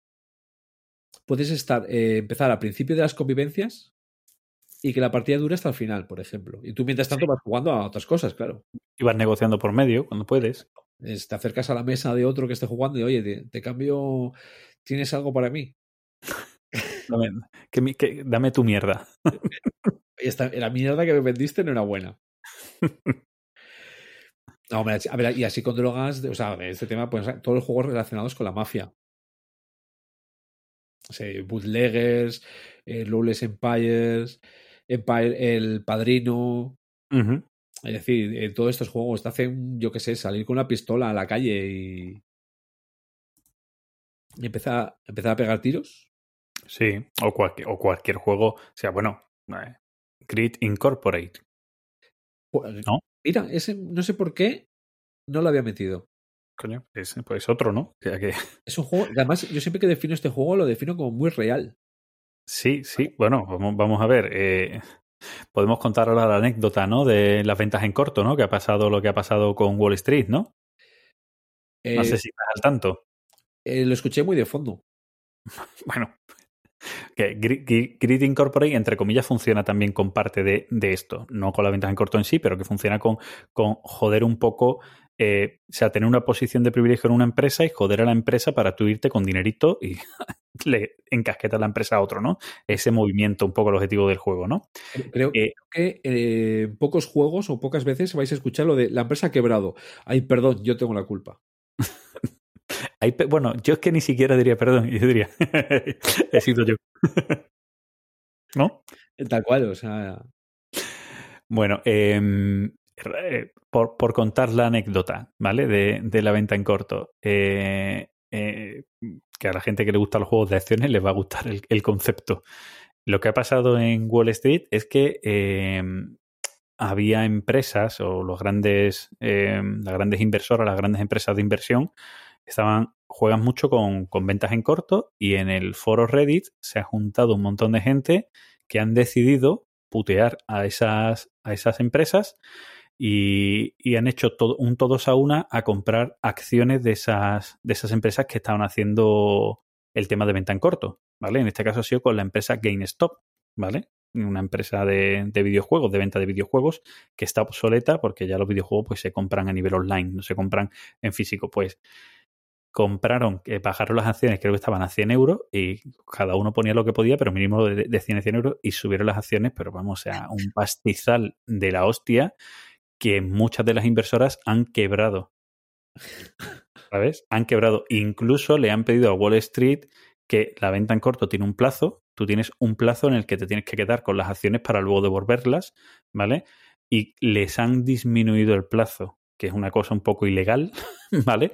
Porque si tú tienes ese plazo para sacar beneficio, pues si asumes riesgo, asumes riesgo, ¿vale? Pues les han adelantado el plazo para que devolvieran porque estaban quebrando y van a crear una bancarrota como la de 2008 de... No recuerdo cuál fue la empresa que, que pegó el pelotazo. Barnes. Noble, algo así. No, fue lo de los Lehman Brothers. Lehman Brothers, eso. ¿Vale? Porque no pasara lo de un Lehman Brothers, ¿vale? Pero, pero han sufrido. Se han sufrido. Y ahora la cuestión es que tienen miedo, y eran, eran eh, grupos inversores grandes que se negaban y luchaban para que no se regularizara el sistema de venta en corto, que en la mayoría de países está prohibido, en Estados Unidos no. Ellos no querían que se regularizara y ahora están pidiendo que se regularice. ¿Por qué? Pues porque han visto la población, han visto que los que hacen venta en corto los puedes putear cuando quieres y además sacar tú mucho beneficio. Si nos unimos todos a una y vemos y compramos todos a la vez, puteamos mucho a esas empresas que sacan beneficio de hacer caer a otras empresas. To- to- todos los que jugamos al 1817 sabemos un poco de eso, que es lo de cuando una empresa está chunga a vender en corto, pero como buitres todos. Claro, pero imagínate que alguien empieza a hacer eso y la, la otra mitad de los jugadores se cogen y empiezan a subir el precio. Sí, digamos, bueno, me ha pasado ¿eh? en una partida hace poco. Exactamente así, pero sí que mis ventas en corto no salieron nada rentables. Claro. Es más, la, la- la venta en corto es, es lo que se dice. una venta normal de acciones eh, tiene, tiene un, un suelo. Eh, sea, un suelo. Tiene, el, el suelo tú no sabes dónde puede caer, pero el alto es muy complicado que se dupliquen y tal. Y la venta en corto va al revés. ¿Vale? El alto no sabes hacia dónde puede subir, pero la caída sabes un, un mínimo que tiene, ¿no? De caída. Claro. Pero no sabes cuánto puede subir. La multiplicación de que pueda subir el precio es bestial cuando estás vendiendo en corto. Pues eso es lo que, lo que les ha pasado, pero ha sido, ha sido heavy. Así que, pues esas cosas pasan. Y de esas cosas también hay juegos. En 1887 y sus variantes. Claro. O, o el Green Corporate no se basa tanto en eso, más que en sí en las empresas, pero también tiene un toquecito de. ¿sabes? sí, a ver, el Growth Incorporated, tu empresa puede ser la más rica, puede ser la que más rendimiento dé, pero si tú no tienes panoja y tú no compras bienes de lujo, no haces nada en la partida. O sea que lo que buscas es que te despidan en el momento adecuado para cobrar una buena indemnización. Y la forma de que te despidan es haciendo que tu empresa quiebre. Sí, bueno, realmente es más suave, tal cual te lo pone el juego, porque es que con que dé uno menos que el año anterior, ya hay que buscar culpables. Y que tenga pérdidas, en este caso. Es- Pero vamos, no- normalmente las pérdidas son guapas. Acaban siendo guapas. sí, Por la dinámica de juego acaban siendo guapas. Sí, mira, de, de estas cosas tienes eh, uno de estos rarunos, que el juego es una basura, ¿vale? Pero eh, el plan social, el juego es hacer eres. Ah, mira. Eso no lo conocía. Nada, es un jueguillo de cartas, eh, lo mencionaba en el, en el anterior episodio, que es uno de estos que compré por... Vi de lo que era y la chorrada, ¿vale? Es un juego de cartas que es un uno. Ah, sí, sí, verdad, verdad, me acuerdo. Ahora sí me acuerdo, sí. que, que salen ellos, digamos, el, en las cartas salen ellos disfrazados, ¿vale? O sea, con sus barbonas y tal, en plan todo cachondeo, parodia, pero el juego, al final de cuentas, es hacer eres, de despedir a la gente. O sea, a ver, ¿qué, qué, qué más sacamos con temillas así? Eh, venga, un- uno que es un clásico en las kick list de la BGG. ¿Vale? Yo por ese motivo me lo acabé comprando. Jugué una partida, por decir que lo había jugado, pero era un clásico, ahora ya no se le ve tanto. eh, cualquier, No. cualquier geek list que salga en la BGG, este juego aparecía. Y es el Busen Memo. Sí, por la coña, nada más de, de que apareciera. De que apareciera. ¿Vale? Es un memory de tetas. Sí. O sea, Bueno, a ver, a ver, en- es que en- eh, también está el teto de Carcane, ¿no? Que también fue otro que también aparecía mucho, ¿no? Sí, no, eh, pero ese, ese fue una coña de la BSK. Ah, vale. Eso fue, eso fue la BSK. Pero existe, ¿no? Como juego, ¿no? Sí, sí, aparece. Pero déjame mirar quién es el autor, que es que el autor creo que era. Vale, pero ya digo, lo del Pulse Memo salía en todos lados. Y un día haciendo no sé qué pedido dije, mira, estaba, no sé, a 5 euros o una cosa así. Y dije, pues me lo tengo que. Lo voy a pillar, nada más que por la coña. Ait- Aitor Guridi es el autor del Teto. O sea, que creo que es, digamos, bueno, tiene, tiene 5,5, ¿vale? De, de nota y como comentarios. o sea, La otra base de la BGG, vale. sí, nada, digamos, es lo que me imaginaba, ¿vale? Es eh, Hollyhock, el que, el que lo hizo y ahí eh, es la coña. A ver, este juego fue coña. Vale, vale, vale. Coña Sí, que sí, no sé cómo, digamos, cómo llegó a incluso a entrar a en la BGG, ¿vale? De- si ves los comentarios, o sea, En la BGG puedes dar de alta un juego que es un prototipo, o sea que pues ya está. Pues así lo tienes. O sea, es decir, eh, mira, comentarios de Hollyhock en la BGG directamente. Bueno, ya que he diseñado el juego, pienso que es el mejor del mundo. Le ha dado un 10, ¿eh? Claro, soy totalmente parcial. He observado que, en general, la gente se toma el teto de dos formas diferentes. A algunos les parece muy gracioso, a algunos les parece muy gracioso. Dicen que es un puntazo y una idea ocurrente.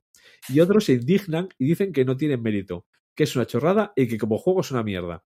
Creo que todos tienen razón. hace bien, hace bien. Que ya digo, a mí me sonaba que lo del teto había sido una coña, pero ahí está la BGG, o sea, el bus memo no, el bus memo tiene, y tiene, bueno, yo creo que jugar con todas las cartas, bueno, con todas las losetas, tiene que ser viene sin reglas, eh, por cierto, Claro, sí, lógico. viene sin reglas, y dices, bueno, como tengo que jugarlas todas, no sé, son 96 losetas. Estoy aquí, estoy aquí, voy a soñar, pues, ah, estoy, soñando- estoy intentando emparejar tetas, digamos, durante dos días enteros, porque es complicadísimo encima. Es que vaya. bueno, eh, y tú dices, he jugado una partida nada más que por decir que la había jugado, ¿no? Por, por añadirla, ¿no? A tu lista de partidas jugadas. Es decir, venga, que no se diga. Bueno, fue una CLBSK, de hecho, además, ¿eh? Te lo llevaste para la coña y ya se jugó, con Eh. lógica. Sí, sí, sí. Claro. Fue lo que. e, Era la idea. Bueno, había, había otro juego, que además creo que fue el primer juego que publicaron lo- los chicos de Zacatrus o que distribu- distribuyeron, porque no, creo que no llevaba el, se- el sello de Zacatrus, y yo creo que todavía se, arrepienten, la teta. La- yo estaba pensando en el Titi Grab, no, es, no es el mismo, ¿no? Es que no lo sé, creo que sí, ¿no? La teta de, de silicona. El, el que es como un Jungle Speed. Sí, con una teta. Sí, Vale. Yo, claro, yo lo conozco como, por ti- como es Titi Grab, pero bueno, sí. sí, claro, pero en español creo que fue- se llamó las tetas o una cosa por el estilo. O sea, que, que bueno. A ver. Titi, Titi- Titi Grab. Sí, sí, sí, sigo yo también buscándolo. A ver si. Bueno, pues este, este es un juego que es eso, como dice Gizmo, es el Jungle Speed, es decir, al final la misma, la misma mm, mecánica del Jungle Speed, pero eh, con, en vez de tener un tótem, lo que tiene es una teta de silicona, que es la que hay que tocar. Entonces, pues, bueno, ahí está el juego. Tiene un 5,6, parece de un 5,6 la BGG. ¿No, ¿No lo hay en versión masculina? No, que, que sería más lógico, a que sí, más agarrable, ¿no? Es fácil de agarrar, sí, si te pones. Claro. Ahora, Sí, sí. yo igual conozco a alguno que no lo jugaría porque le- igual le daría repelús. Bueno, joder. ¿Quién no ha tocado un pene en su vida? O sea, bueno, depende. El tuyo, ¿no? Pero es que si no es el de uno, igual. Eh. Eh, Bueno, ahí, mira, relacionado con temas de estos. Hay, hay el tema de trata de blancas, eh, arenes y todos esos temas que De geishas también había. Quiero recordar que había uno de gestión de geishas, ¿no? el, el Emira, por ejemplo, es hacerte un harem. El Bell of the Ball es gestionar una casa de citas. O sea, luego ya tienes. A ver, también lo digo, si entras en la, en la BGG y te pones a buscar, hay temas, o sea, hay temas, hay juegos que dices tu madre del amor hermoso. Relacionado a esto, por ejemplo, el que te comentaba, yo solamente sé que sí existe, ¿vale? No sé más. Es el crack whore. Que es. Va de. Tú eres una prostituta y estás intentando escapar de la profesión. Mira, pues ese tema está bien, ¿no? Ese tema es alegre, ¿no?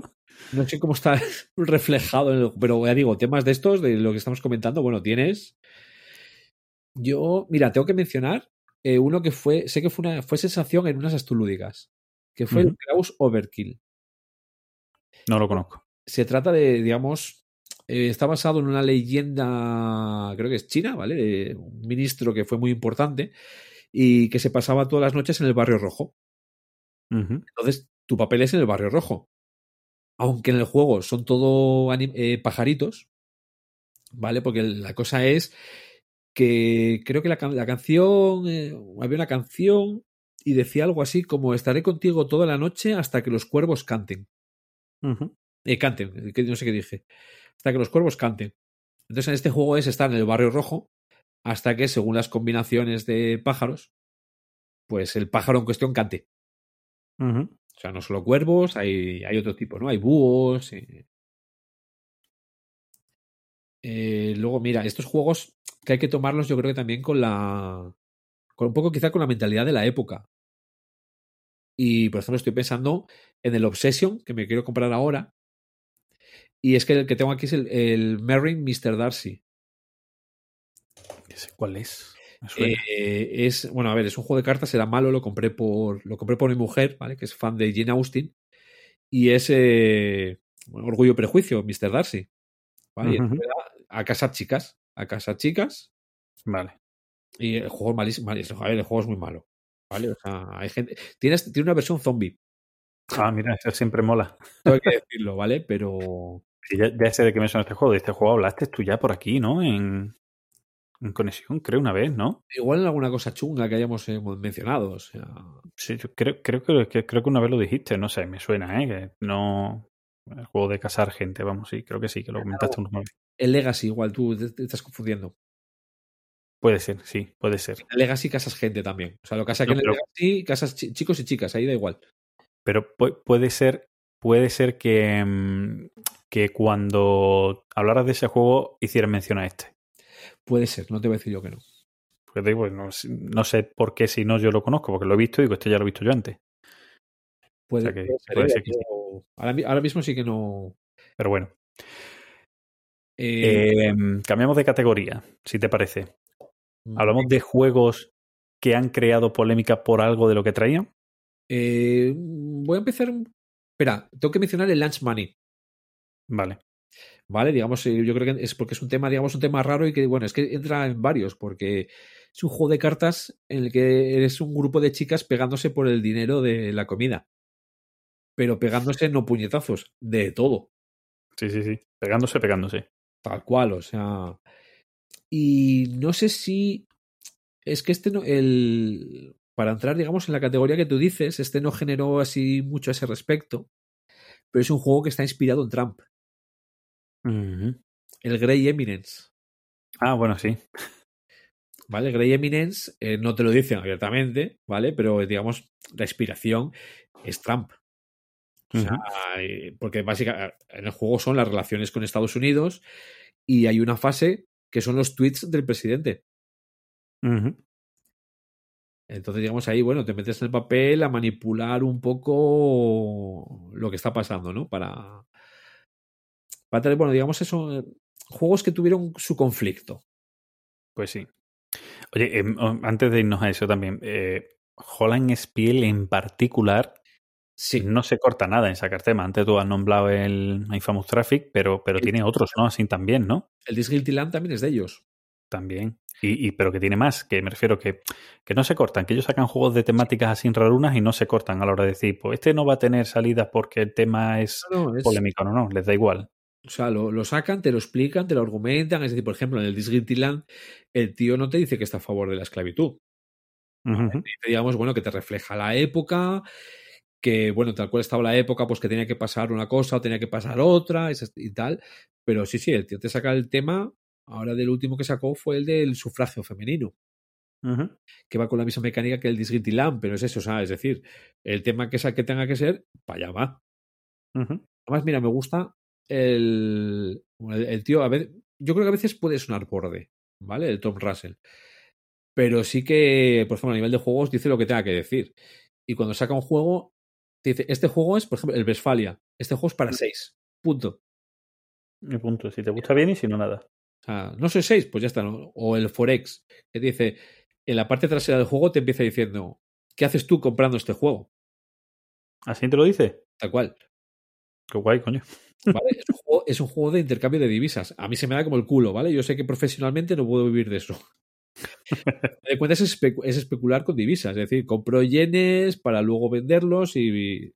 Sí, bueno, no deja de ser un juego económico, al fin y al cabo.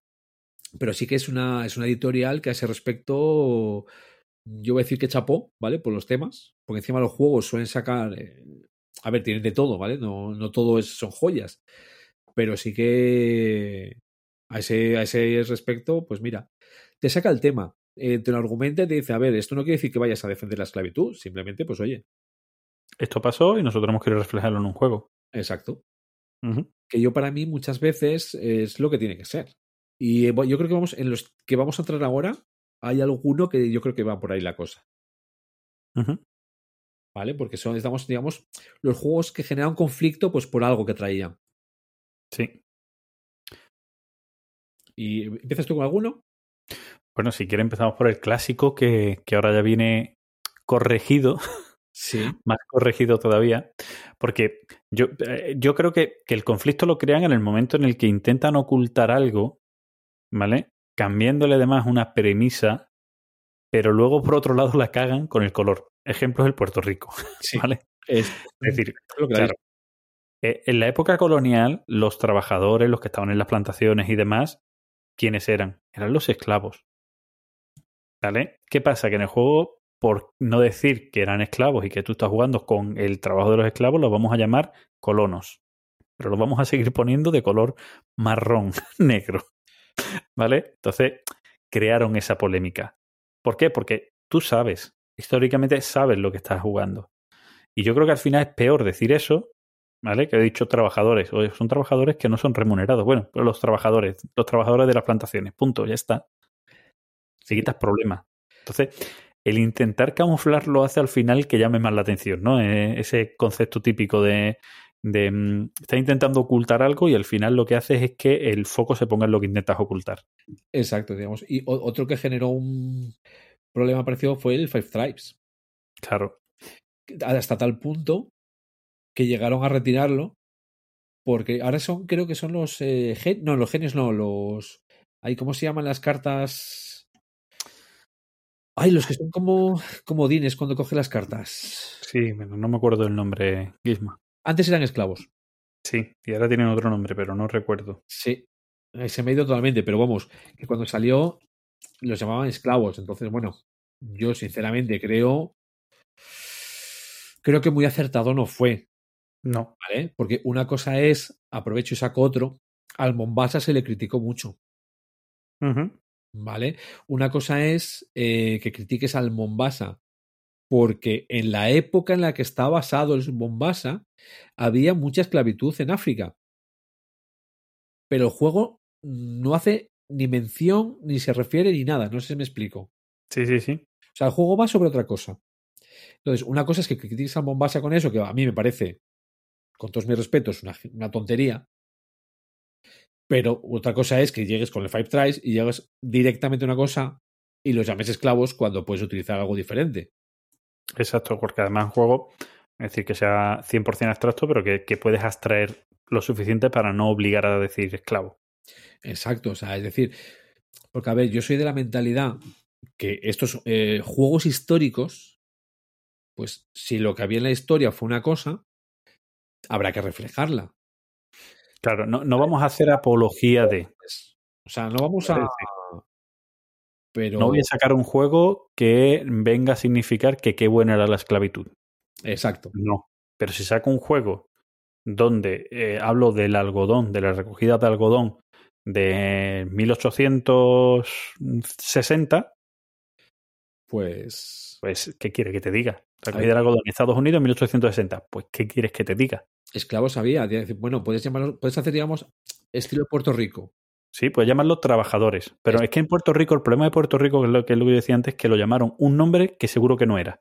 Pues tú le dices trabajadores y tú dices, bueno, son trabajadores a la fuerza, porque son esclavos. Pero bueno, son quienes realizaban el trabajo. Pero es que los llames colonos y dices, no, colonos, los colonos no eran. ¿Sabes lo que te quiero decir? No, llámalos indígenas. Venga, vale. ¿Sabes lo que te quiero decir? No, pues llámalos indígenas. Como otros juegos, ¿no? Hay muchos juegos donde pues, son los indígenas. Que están allí son los indígenas. Pues ya está. Pero si intentas camuflarlo poniendo algo que lo quita de la realidad, pues tienes ese problema. Tú dices, venga, pues para ser políticamente correcto y no intentar nombrar mucho la esclavitud y así los trabajadores. Pues tú gestionas tus campos de algodón, el número de trabajadores que necesitas, punto. Todos vamos a entender que históricamente eran esclavos. ¿Vale? Pero no estoy haciendo una apología de, de la esclavitud. En el, en el Struggle of Empires hay, un- hay una fichita de esclavitud. En esa época, a ver, había esclavitud. Eso no quiere decir que estemos a favor. Por ejemplo, mira, yo una cosa que a mí me chocó bastante, el Santa María. ¿vale? El Santa María te viene con una explicación y, y la historia de Bartolomé de las Casas. ¿Vale? Porque hay conquistadores. Hay un track que es el de track de conquistadores. Yo, a ver, es lo que quiero dejar claro, es decir, no lo defiendo, ¿vale? O sea, es decir, no defiendo que el Five Tribes eh, metiese esclavos, porque me parece equivocado. Pero es lo que tú dices, no hace la apología, ¿vale? Eso es básico. Y si es una cosa que pasaba, o bueno, perdón, que pasaba, que había, y el juego implica reflejarlo por lo que sea, ¿vale? Porque el es lo que decía, por ejemplo, del Mombasa. El Mombasa se le metió eh, un poco de caña por el tema de la esclavitud. Y dices tú, a ver, que el Mombasa es que no refleja nada. Es decir, si, eh, si eres el. Tienes que gestionar una hacienda con esclavos, vale, métele caña porque no me parece igual muy apropiado. Pero si son empresas, simplemente, o sea, no sé si me explico. Sí, sí, sí. Entonces, o sea, yo soy de esa opinión, ¿vale? Por ejemplo, mira, el, el Tesla versus, eh, versus Edison, Ujú. ¿Vale? Que lo. Con la expansión eh, le dieron más visibilidad. Pero, por ejemplo, mujeres y gente de color, en el básico no hay muchas. Ya. Y sin embargo, sí había gente importante. Digamos, o sea, es en la expansión. De hecho, el sexto personaje, el sexto jugador, es una mujer de color. El prota, ¿vale? La prota, igual que está Tesla, está Edison y están los otros. Es que no mm, digo, ah, lo digo así porque no, no me acuerdo del nombre, ¿vale? O sea, de- el nombre. Pero es decir, eh, puedo meter. En Es- el Brass, en el- Brass nuevo, ¿no? eh, es que el han, meti- también han metido, han buscado históricamente y han metido a mujeres ¿vale? Es decir, empresarias de la época. exacto, si. Pues hombre, por ejemplo, yo no sé, yo creo que por ejemplo en el Aníbal es complicado, ¿vale? Encontrar. Entonces, y yo, y bueno, gente de color no lo sé, ¿vale? Y ahí no voy a entrar, pero es complicado. No lo metas, es decir, y no lo veo mal. O sea, Ujú. es que yo, yo creo que digamos, hay muchas veces vemos con la mentalidad de hoy en día la historia. Y para mí eso es un fallo. Bueno, es, es, va- vamos a ver. eh, Eh, es que todo, todo depende, to- to- todo depende, ¿no? Todo depende. Está, está guay ahora mismo hacer un revisionismo, revisionismo histórico para eh, volver a sacar aquello que omitimos. Por ejemplo, Perfecto. mujeres famosas de la época que hacían invenciones y hacían cosas y que por el hecho de ser mujeres, pues bueno, fueron, fueron denostadas y resulta que han hecho grandes, grandes descubrimientos. Tal, vale. tampoco muy bien. Tesla, por ejemplo. Claro, muy bien. Pero, pero si estamos jugando un juego, ¿vale? Es, es entendible que si jugamos un juego no vayamos ahora a rebuscar todo eso, sino simplemente vamos a jugar a un juego. O sea, no, no vamos ahora a analizar. Es que es un juego, Mombasa, es que es un juego en el que tú te vas a beneficiar con una empresa de, de África, cuando lo que estaba haciendo era explotar allí a la gente. O sea, no, o sea. eh, eh, pues, le he puesto una, te- una temática de, de esa zona, pero no te he querido reflejar la parte fea. O sea, no, no la busques. No te la quiero reflejar porque sé que es fea. Claro, si, No la busques tú. Si te pones en el Mombasa, pues eh, fijo que no había mujeres. No sé, O sí, no lo sé, a lo mejor sí, pero, pero da igual. pero el juego no, no viene a cuento en el juego. Claro, eso es. ¿Sabes? Pero que no, no lo busques. No, no, no le busques los tres pies al gato. Tampoco, como lo decía antes, tampoco intentes camuflarlo de mala manera con lo de los colonos, ¿no? Que es lo menos. Lo, lo menos. Es, es el, el peor nombre que le pudieron dar, ¿vale? Con lo fácil que era poner trabajadores. Pero bueno. Ya está. Puede, puede, puede jugar de otras muchas maneras.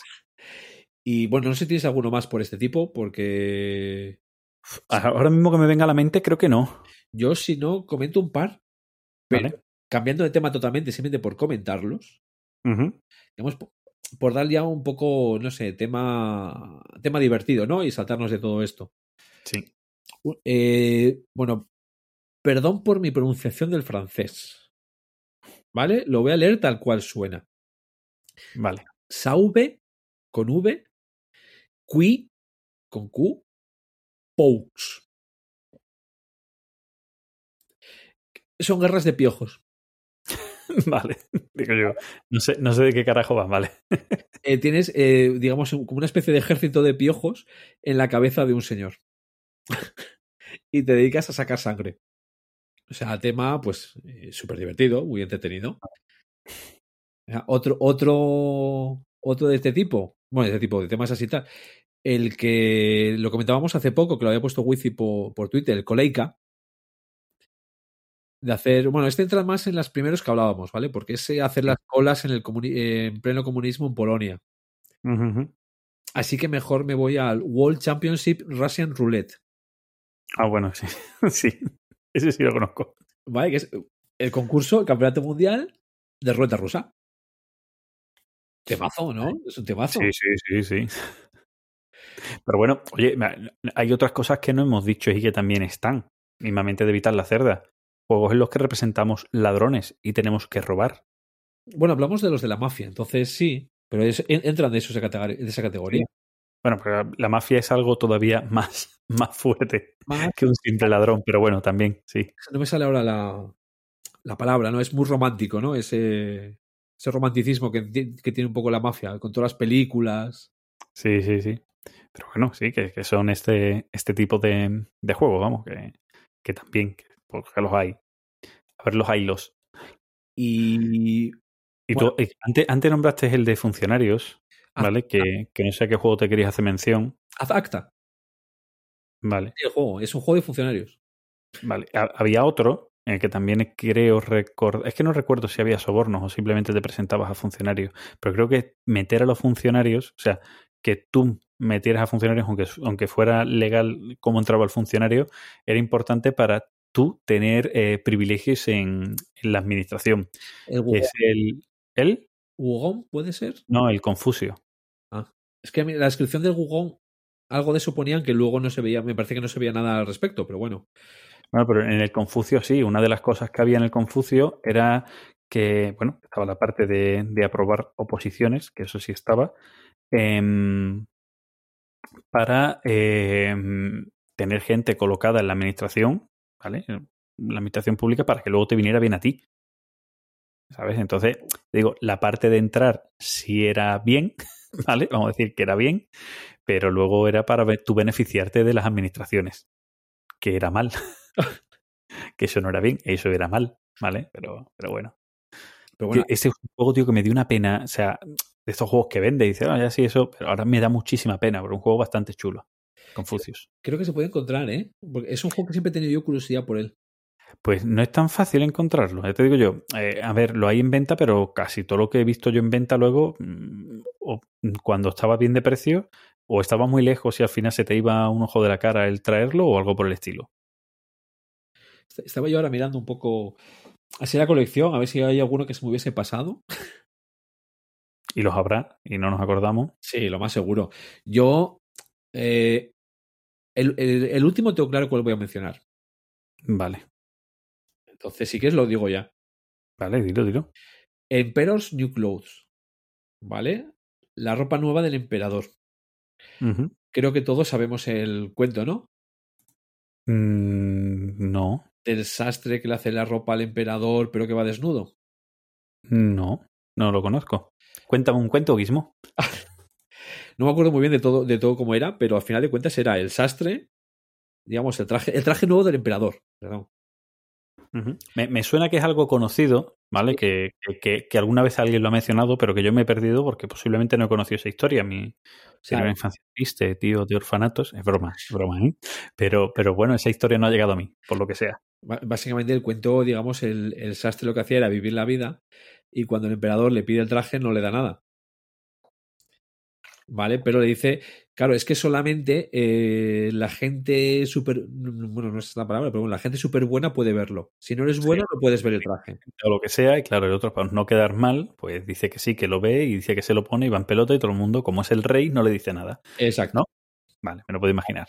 Pues el, digamos, el traje de- del emperador, ¿vale? Salió en juego, creo que salió en un Kickstarter o algo así. Montó un poco de revuelo porque es necesario verlo, ¿vale? Este link lo tenemos que poner en el, Vale. Pónmelo en el trello y lo, lo- en lo subo. podcast, pero porque el juego es nada, ya está. Es que no es nada. Pues mira. O sea, a ver, ¿eh? Emperos. Exactamente los componentes, si se ven las fotos. Bueno, tiene un 3,8, ¿vale? Para que os hagáis una idea. Pero es que el juego es una caja con el título y el dentro son componentes todos en blanco. Y la cosa era, eh, es que si no eres un jugón no ves el juego. Claro.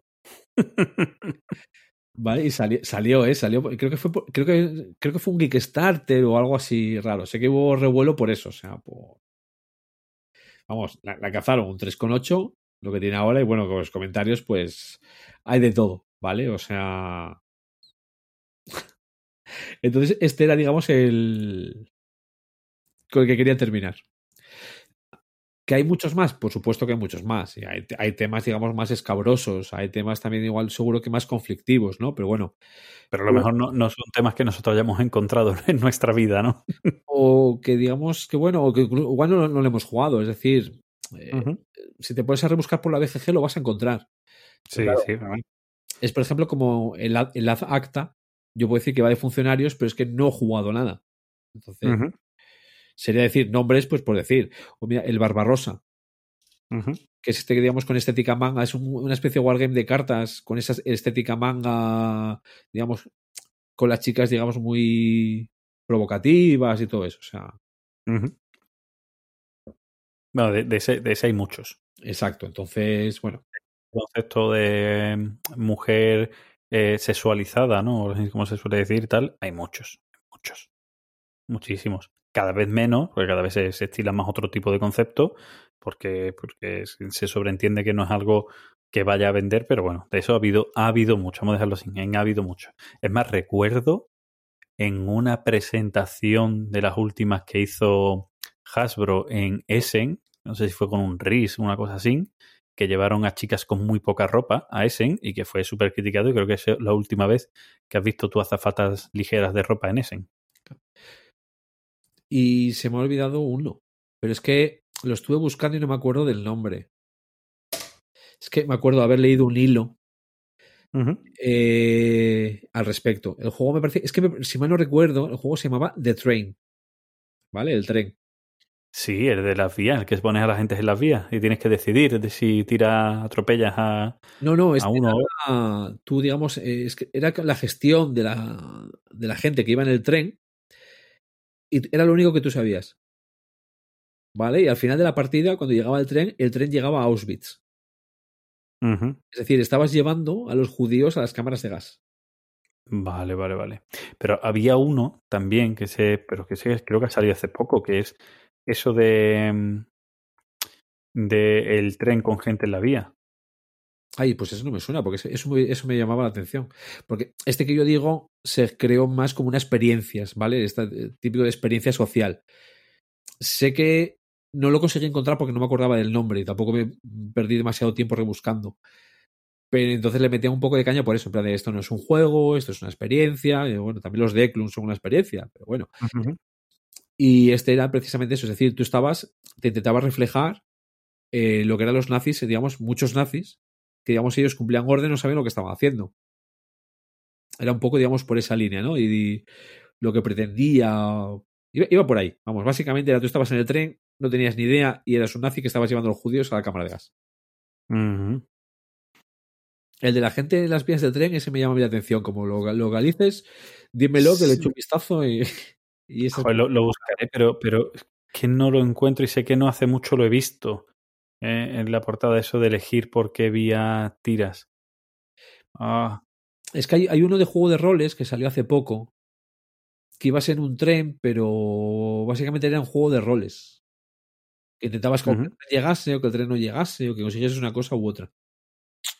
no, yo no, ahora mismo no soy capaz de encontrar ese de, del tren. Si, si alguien de los oyentes sabe de qué juego más o menos queremos hablar, se de- es que te digo que se- se- la portada es un tren con una apertura de vías y en una de las vías creo que hay gente para, para atropellar. No sé si en una hay tres y en el otro hay uno. Y, y ese tipo de dilema moral. ¿Vale? Mm, No, no, no me suena, así a priori no me suena. Pues, pues algo así es. Pero bueno, bueno, hemos dicho unos cuantos nombres, o sea, eh, podemos decir muchos más, pero Sí, pero bueno, ya está bien. tampoco. está- Mira, aquí está. Lo encontré. Tranvía mortal. pues, espera, que me lo voy a, me lo voy a poner en mi, para mi wishlist. Tranvía mortal, ¿vale? Y es o un niño o dos ancianos. Mm, Se llama, se llama, eh, un juego de dilemas morales y homicidios con tranvía. Ahí lo llevas. Del 2020. Vale, vale, no, eh, ala, ya está. Eh, lo tienes, ¿vale? Tú ya decides. A ver, a ver. Uy, está el mercadillo. Sí, sí, no, y está a la venta, vamos, el juego está a la venta, lo puedes comprar, ¿vale? Y baratito. Sí, sí. 5 euros. Bien, bien. De hecho, un vistazo mañana, no descarto hacer una compra ya en febrero. Bueno, pues eso. Yo digo, tenía que estar, tenía que estar en algún lado, tranvía mortal, ¿vale? Ahí lo tienes. ¿Vale? Pues yo ya digo, nombres. mm, Hemos dado muchos ya, yo creo.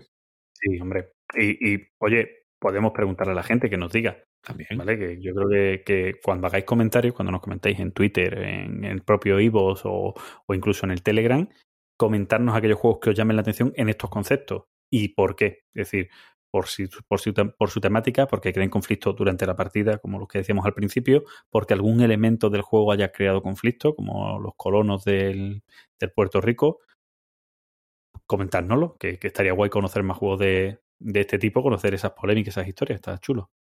Y lo principal son juegos. Uh -huh. Sí. Vale, al margen de que haya cosas que se puedan corregir, o sea, son juegos, vamos a disfrutarlos. Uh -huh. O sea, el juego Tranvías Mortal lo publica Asmodee, ¿vale? Que lo sepas. No, no, tengo, no tengo ningún boicot, o sea que.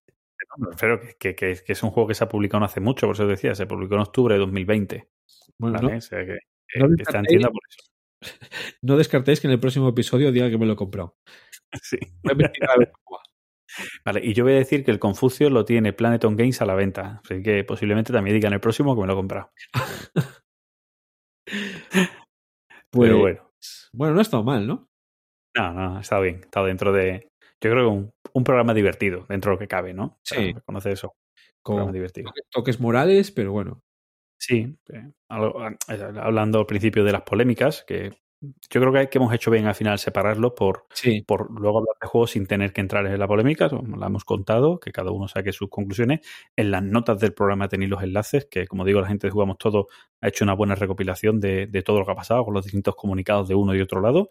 Y para que vosotros mismos pues, juzguéis y penséis lo que os dé la gana. Que, que habrá gente que esté a favor de estos autores, habrá gente que no, habrá gente que le parezca que lo que están haciendo las editoriales y tal esté bien, esté mal, pues vosotros mismos. Cada uno tiene su opinión y es dueño de ella. Y, aunque, aunque es mejor, pero soy dueño de ella. La mía y como, como decía Goma Espuma, hasta mañana a las 8, para tirar mierda para mí el bizcocho. Pues ya. Pues nada, muchas gracias como siempre por, por escucharnos hasta el final estos, estas casi tres horas que han sido hoy de programa. Muchas gracias, un abrazo. Y nos vemos en el siguiente tu y yo, Gizmo, y, y ya, ya hablamos con nuestros oyentes. Chao. Chao.